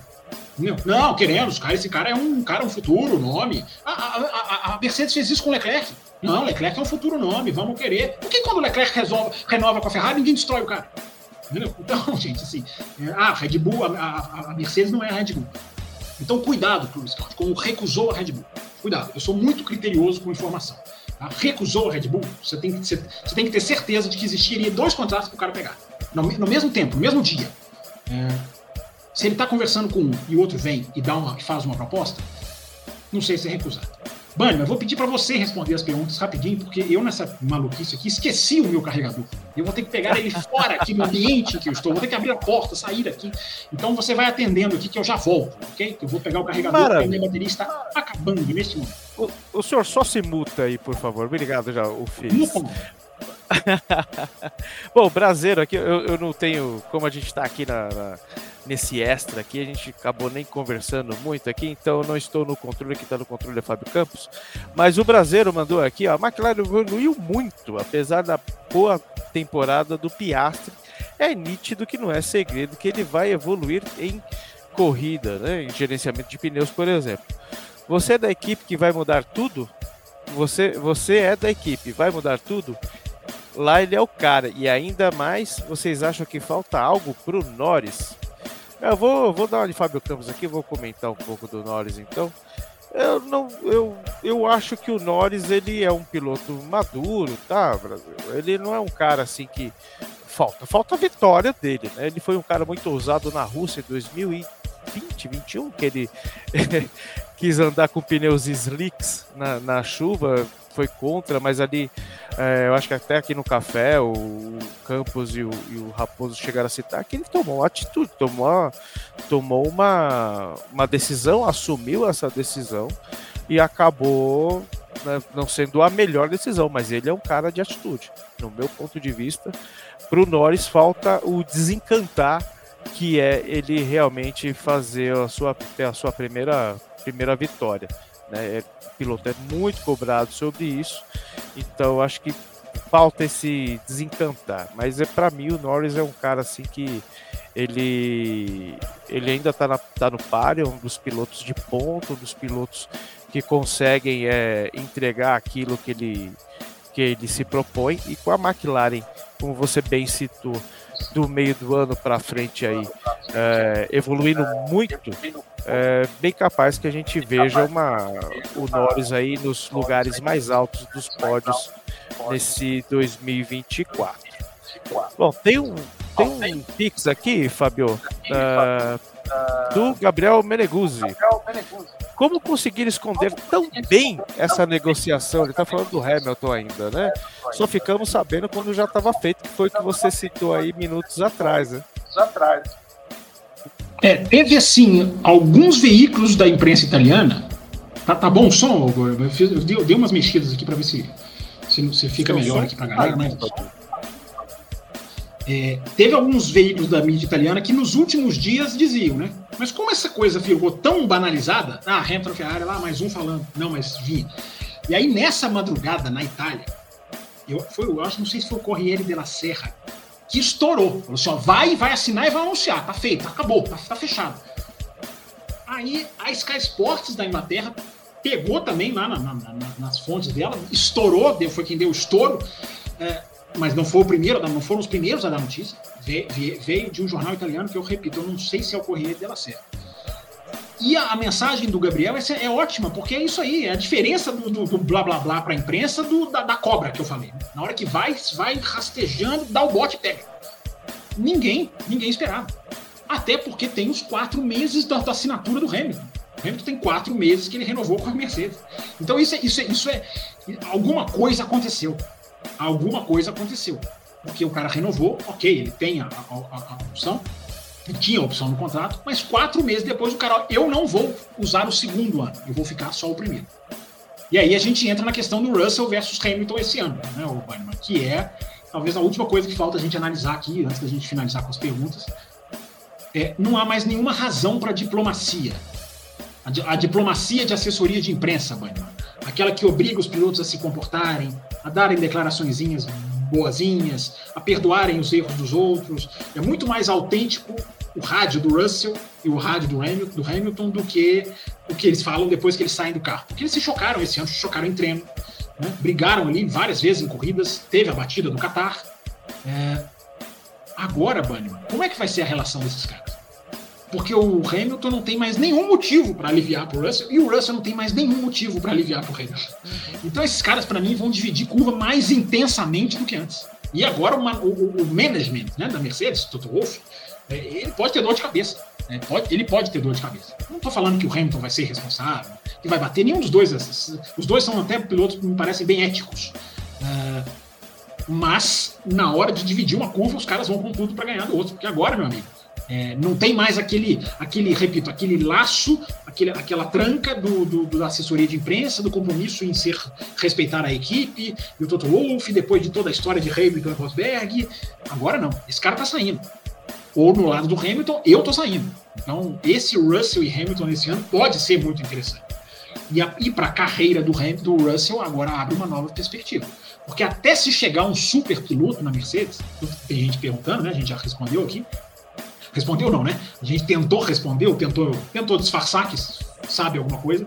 Quando perguntaram aqui, a Camila perguntou, né? Quem pode ser o substituto? Acho que foi a Camila que perguntou. É, independente de quem for, eu, para mim, tem que ser o Alonso. Para mim, o substituto é Fernando Alonso. Mas mesmo se for o Alonso, cara, o Ban, porque não quer Ban, você não quer o Alonso? Você não quer que Olha, eu, eu preciso ler um comentário aqui da Larissa Nobre. Agora eu quero ver, espero que parem de se fazer Grande de peixe. Larissa. Eu quero ver sangue. Ah, sempre quer ver sangue, né? Ah, se fosse o Alonso, o Alonso tá no fim da carreira, mas não sei, seria interessante, seria interessante sim, tô te zoando, seria interessante, mas acho ele que ainda vai, entrega, né? eu acho que ele ainda entrega. Entrega. Quanto o cara ainda entrega, olha o que o Alonso fez, principalmente no começo desse ano. Depois o carro caiu e ainda fez um grande prêmio do Brasil, como fez. Esse, se a Mercedes quer manter o nível Ferrari de competição, a Mercedes vai atrás do Alonso. Se ela quer um escudeiro, aí, aí muda completamente o, o cenário de pilotos. Mas a bomba, para mim, que falta para fechar, não precisa de mais nada. É, é Mercedes contrata Fernando Alonso. Aí, meu amigo, aí o bicho vai pegar. Aí a audiência aumenta, bomba, tudo. Aí a audiência vai Aí os caras estouram de aí ganhar as pessoas vão dinheiro. esquecer da Andretti, né? As pessoas vão esquecer da Andretti. Vai ter, gente- vai ter gente que vai falar, não preciso dessa Andretti aí, não. Mas você pode ter certeza É. que Vão falar, vão falar que por, porque não, contra, não, não deixaram a Andretti entrar, melhorou. É, é isso, é isso, exato. Bom, seu Fábio, eu acho que a gente já passou. É, eu acho que. Eu acho que já passamos por tudo. Passamos por tudo. Atendemos todas? Eu acredito que atendemos todas. Ó, Eu dei uma passada-. Isso a gente respondemos, passou né? também. A da dimensão, eu só, eu só tô, eu tô eliminando elas aqui da, da parte de favoritos. A do Liminha a gente já respondeu. Essa do. Carlos Eduardo desejando feliz 2000 2024 a todos aqui. Fica aqui também. Obrigado, grande Carlos. É, Essa aqui a gente já meio que respondeu, né? Não é que a notícia foi colocada para abafar a Andretti. Eu acredito que a Andretti foi colocada nesse dia justamente para. Porque essas notícias, cara, são muito mais previamente definidas de contratação de piloto do que a da Fórmula 1, do que rejeitar uma equipe. E quem está esperando, quem já podia ter feito isso há muito tempo e, e decidiu encaixar, é, foi a Fórmula 1, não, não os pilotos. Porque a gente não sabe a velocidade da, que tudo do Hamilton aconteceu. Isso é uma coisa que eu quero ir atrás, viu, mano? Qual foi a velocidade disso? Há quanto? O Hamilton assinou isso quando? Ontem, anteontem? Ou já tem um mês? É, Quando foi isso? É, a velocidade do acontecimento me intriga. E essa eu não consegui pegar ainda. Mas eu vou atrás. Eu vou atrás. É. Olha, tem um do André Pedro, um Pix, 23 e 39 Campos. Tem essa aqui do Gel Fórmula, até, até rapidinho, Banha, só para deixar, gente, totalmente improvisado aqui hoje, eu num local totalmente diferente, eu tô parecendo uma foto 3x4 aqui hoje, né, nesse cenário aqui, É, eu tô vestido, é carnaval, eu tô vestido de foto 3x4 aqui, então teve esses probleminhas técnicos, tô sem o meu microfone aqui, porque não sabia, né, É, e aquele microfone é impossível de, de transitar com ele, porque ele é gigantesco, e, mas enfim, próxima a gente já vai estar tudo restabelecido aqui, o áudio melhorzinho. Então pedi, peço desculpa, obrigado, Gelforma, pelo, pelo toque aí, todo mundo que falou aqui no chat. Pedimos desculpa por um probleminha no áudio aí, mas eu acho que o importante hoje era ficar aqui discutindo, né? Trazer aqui as análises e a gente fez, né? Mas diga, Bam, eu te interrompi, peço perdão. Imagina, do André Pedro, 23 e 39 aqui no nosso controle. Tem um Pix dele ali que eu acho que a gente não. A gente passou por cima, mas a gente não. Mas a pergunta é interessante. Pode ler, pode ler enquanto eu tô, enquanto eu tô chegando aqui, pode ler. O André Pedro fala o seguinte: a Ferrari está com essa dupla. Estar com essa dupla não obriga a Red Bull a fazer uma dupla mais competitiva, pois os carros com os carros próximos vai ser fácil, difícil para o Max enfrentar Leclerc e Hamilton sozinho. É verdade, André Pedro. É um ótimo raciocínio. Inclusive a Mercedes também. A Mercedes também, na hora de escolher o seu piloto, também tem que pesar isso. Cara, eu vou colocar um cara aqui que vai simplesmente ficar pontuando um pouquinho, andando atrás do Russell, ou vou pôr um cara que vai. Porque, gente, olha, olha a capacidade de pontuar da Ferrari. Né? Ela aumenta muito mais, até porque o Hamilton tem mais capacidade de pontuar do que o Russell, até hoje, inclusive. Independente de já estar mais no final da carreira. Mais do que o Leclerc. Desculpa, falei Russell. É, acho que a capacidade hoje de pontuar do Russell e do Hamilton é parecida, embora o Hamilton tenha pontuado muito mais do que o Russell em 2023. Mas é isso aí, cara. Raciocínio excelente, raciocínio correto. É. Ah, é por isso que eu falei lá no começo da live. É, falei live certo hoje, né? Nós finalmente. Tem meses hoje, que hoje no ar aqui. Tá indo no ar eu chamando de live e não é. é. Há o segundo assento da Red Bull pra gente discutir. Porque essa é uma cadeira poderosíssima que não deve ficar com o Pérez. Se a gente começa o ano sem saber se o cara vai sequer completar o ano, para mim, a questão do Pérez é como vai acabar a história dele na Red Bull. Se ele vai cumprir um ano, se vai ser bonito, se não vai ser bonito. É, mas a segunda cadeira, hum, acho o Pérez carta fora do baralho para 2025, na Red, na Red Bull. Na Red Bull. Então, tem essa segunda cadeira aí, é isso aí, André Pedro. É, a, a, bomba explodida hoje, ela pode se transformar numa bomba em, em, em, outras bombas muito mais interessantes ainda, porque tem um álbum, tem um álbum nessa brincadeira também. Se o álbum faz um ano com a Williams parecido, alguma dessas cadeiras ele vai pegar. Alguma cadeira ele vai pegar. Será, Campos? Você acredita que acho o álbum ainda vai para uma equipe mais pelotão da Sabe o que, que eu acho, mano? Eu acho que o álbum ele é um pouquinho super valorizado nesse ano que ele fez na Williams, que é um ano excelente, não há a menor dúvida disso. Eu tenho restrições sim ao álbum, mas eu acho que a percepção dentro da Fórmula 1 dele é diferente da minha. Eu acho que a percepção dentro da Fórmula 1 dele, de tudo que eu tenho lido, de jornalistas, que eu li muito no ano passado, é de que ele volta a ser um cara muito observado. Porque ele traz a experiência, porque ele é um cara muito de equipe. Então, mais do que eu avalio o álbum, eu acho que a Fórmula 1 avalia ele até mais do que eu. Então, como a Fórmula 1 tem um pouquinho mais de importância do que eu, eu acho que ele, eu acho que ele é uma carta no baralho, sim. Eu também tenho um pé atrás. A sua pergunta é ótima. Mas eu acho que se ele, repito, se ele faz um ano de novo parecido com 2000, aí o cara tem que duplicar. Um ano é uma coisa. Um ano, Mark Webber já quase foi campeão yeah. do mundo. Um ano, as pessoas tomam um ano como muita coisa. O, o Sainz ganhou do Leclerc em 2020, ele é melhor do que o Leclerc. As pessoas tomam um ano como verdades absolutas. Um ano não é uma verdade absoluta. Por isso que eu digo, se o, o repetir a performance que ele teve na Williams, que foi realmente muito boa, aí, Bannerman, pela, pelo timing de 2025 ser o ano da dança das cadeiras, né? Começou, já começou.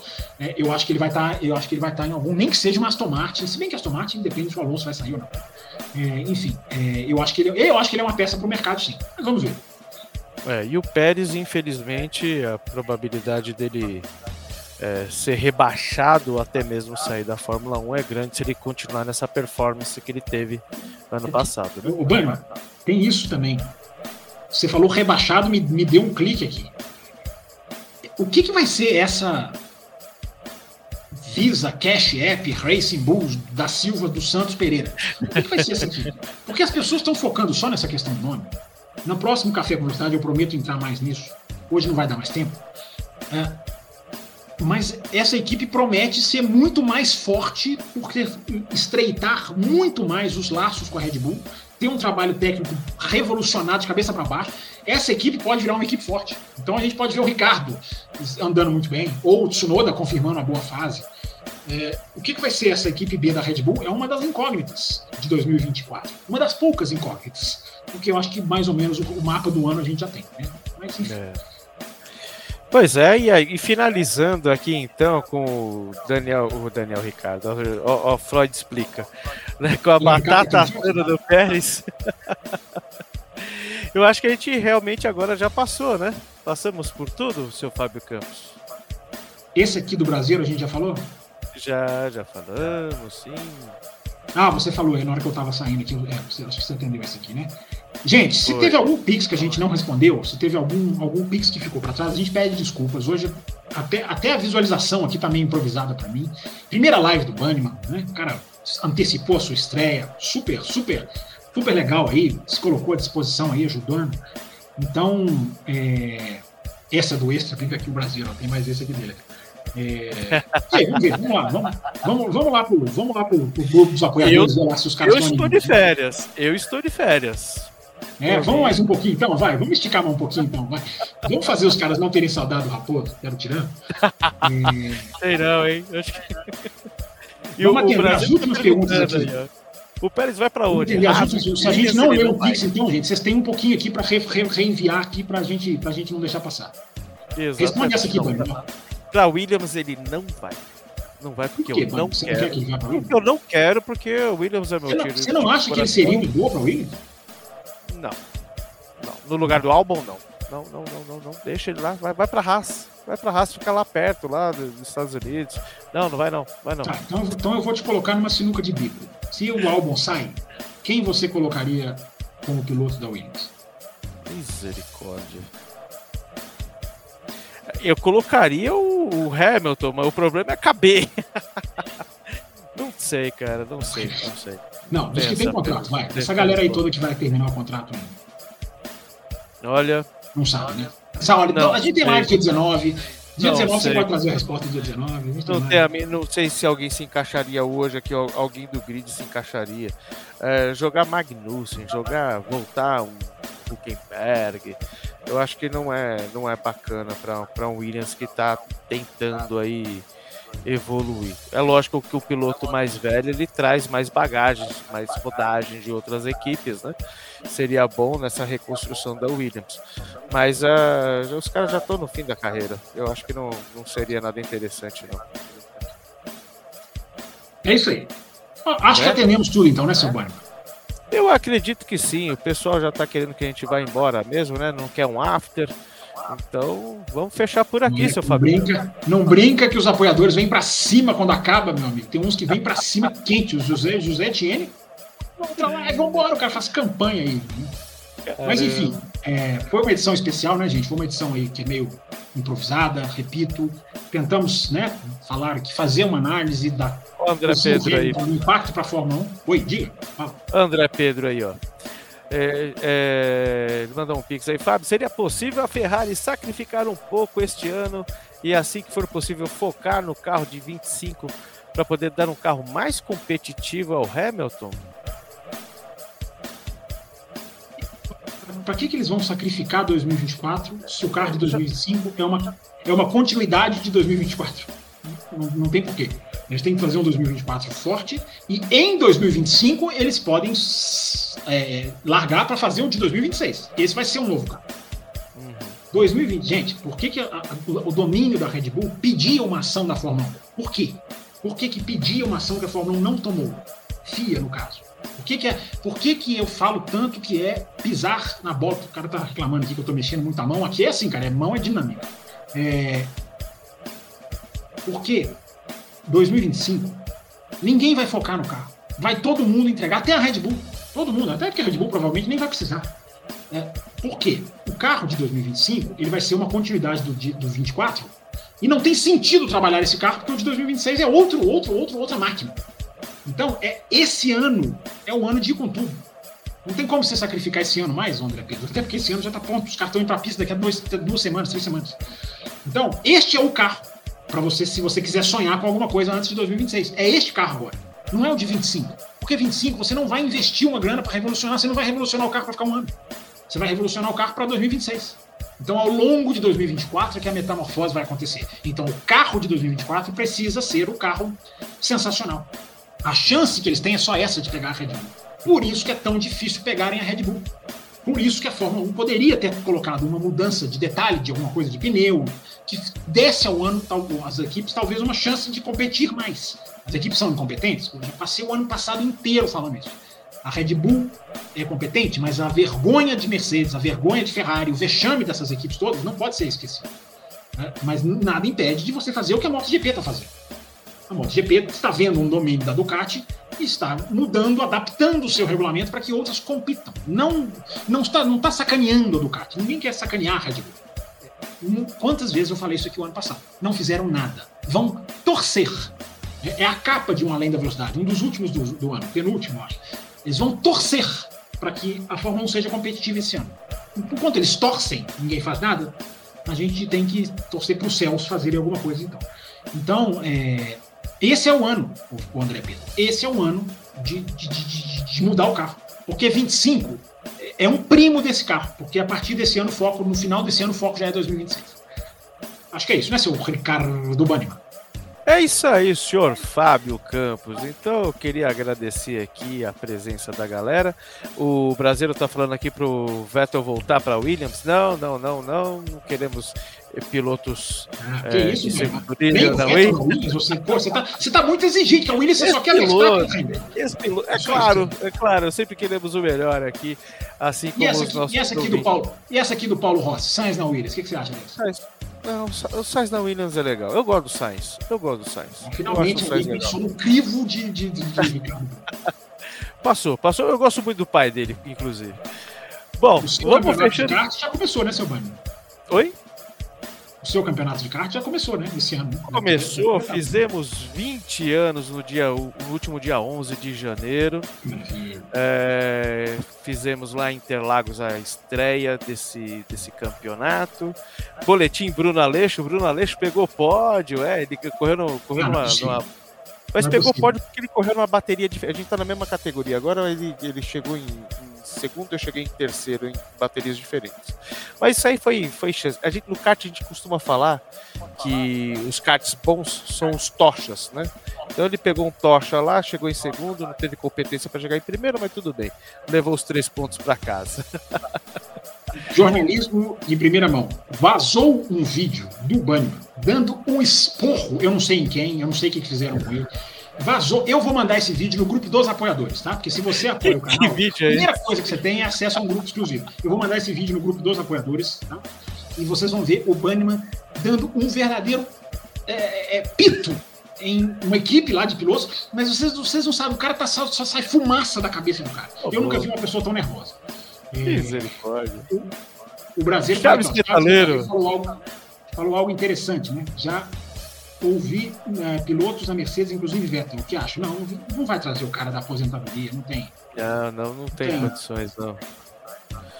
O André Pedro falou que falou o ano errado, era 26 e não 25, pensando no que a Brown, no que a Brown fez em 2009, né? O André Pedro, especial Brown 2009 no canal do Café com Velocidade. É isso aí. aí. Muito legal. Então vamos embora pro After, seu Campos. Vamos, dar um abraço pra galera. Obrigado a você que nos acompanhou até agora. Duas horas e dez minutos de live aqui, extra. Se o extra é assim, imagina os oficiais. Esse ano vai ser bem bacana com essa mexida toda aí na, na, nas equipes para 25. Imagina como vai ser a, o campeonato em si. Então, me despeço aqui. Muito obrigado. Fábio Campos, obrigado é, por, por seus, suas análises sempre muito precisas. E 2024 está aí para a gente dissertar muito mais sobre o mundo da Fórmula 1 aqui no Café com Velocidade. Abraço! Abraço! Valeu, galera. Começamos aqui improvisado, mas importante. Todo mundo que compareceu, mandou superchat, mandou pix. Você pode virar apoiador do canal, sempre lembrando né? Você ajuda o café a crescer, a se manter no ar. Muita gente manteve o apoio nessa intertemporada, fiquei satisfeito. Quem não pôde continuar apoiando, não tem problema. Quando quiser, volta, não tem problema nenhum. São nossos parceiros também da mesma maneira. Obrigado, Damião, pelo elogio que faz aqui a nossa. Eu, eu, quis, eu acho que ele quis dizer live colossal, né? Ele escreveu love aqui, talvez ele esteja falando de amor. É... Muito obrigado mesmo a todo mundo. E olha, dia 19 volta, mas no canal, no canal não tá parado até dia 19, não. Nessa segunda tem o último especial de verão que eu recomendo. Corridas inesquecíveis. Olha, tem umas corridas recentes aí que vocês vão, vocês vão lembrar, vocês vão saber.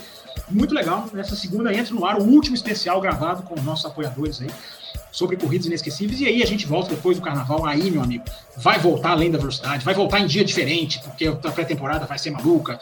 E depois não sei aonde. Fiquem ligados, ativa o sininho, inscreve no canal, que aí você vai saber tudo o que está acontecendo e compartilha essa live, hein? Compartilha esse programa aí para as pessoas, mais pessoas ouvirem, mais pessoas acompanharem. Muito legal, valeu André, valeu Damião, gente aqui muito, muito parceira nossa aqui. Até a próxima com mais de Ricardo Banho, esse âncora maravilhoso que o Café contratou e que fez mais uma ancoragem aí sensacional. Depois, ó, ligado nos carteiros, é oscarteiro.com.br, não é isso, Banho? Para quem quiser É isso aí. Lá, é isso aí. É isso aí, fevereiro temos Mini Endurance. Mais detalhes no decorrer do período.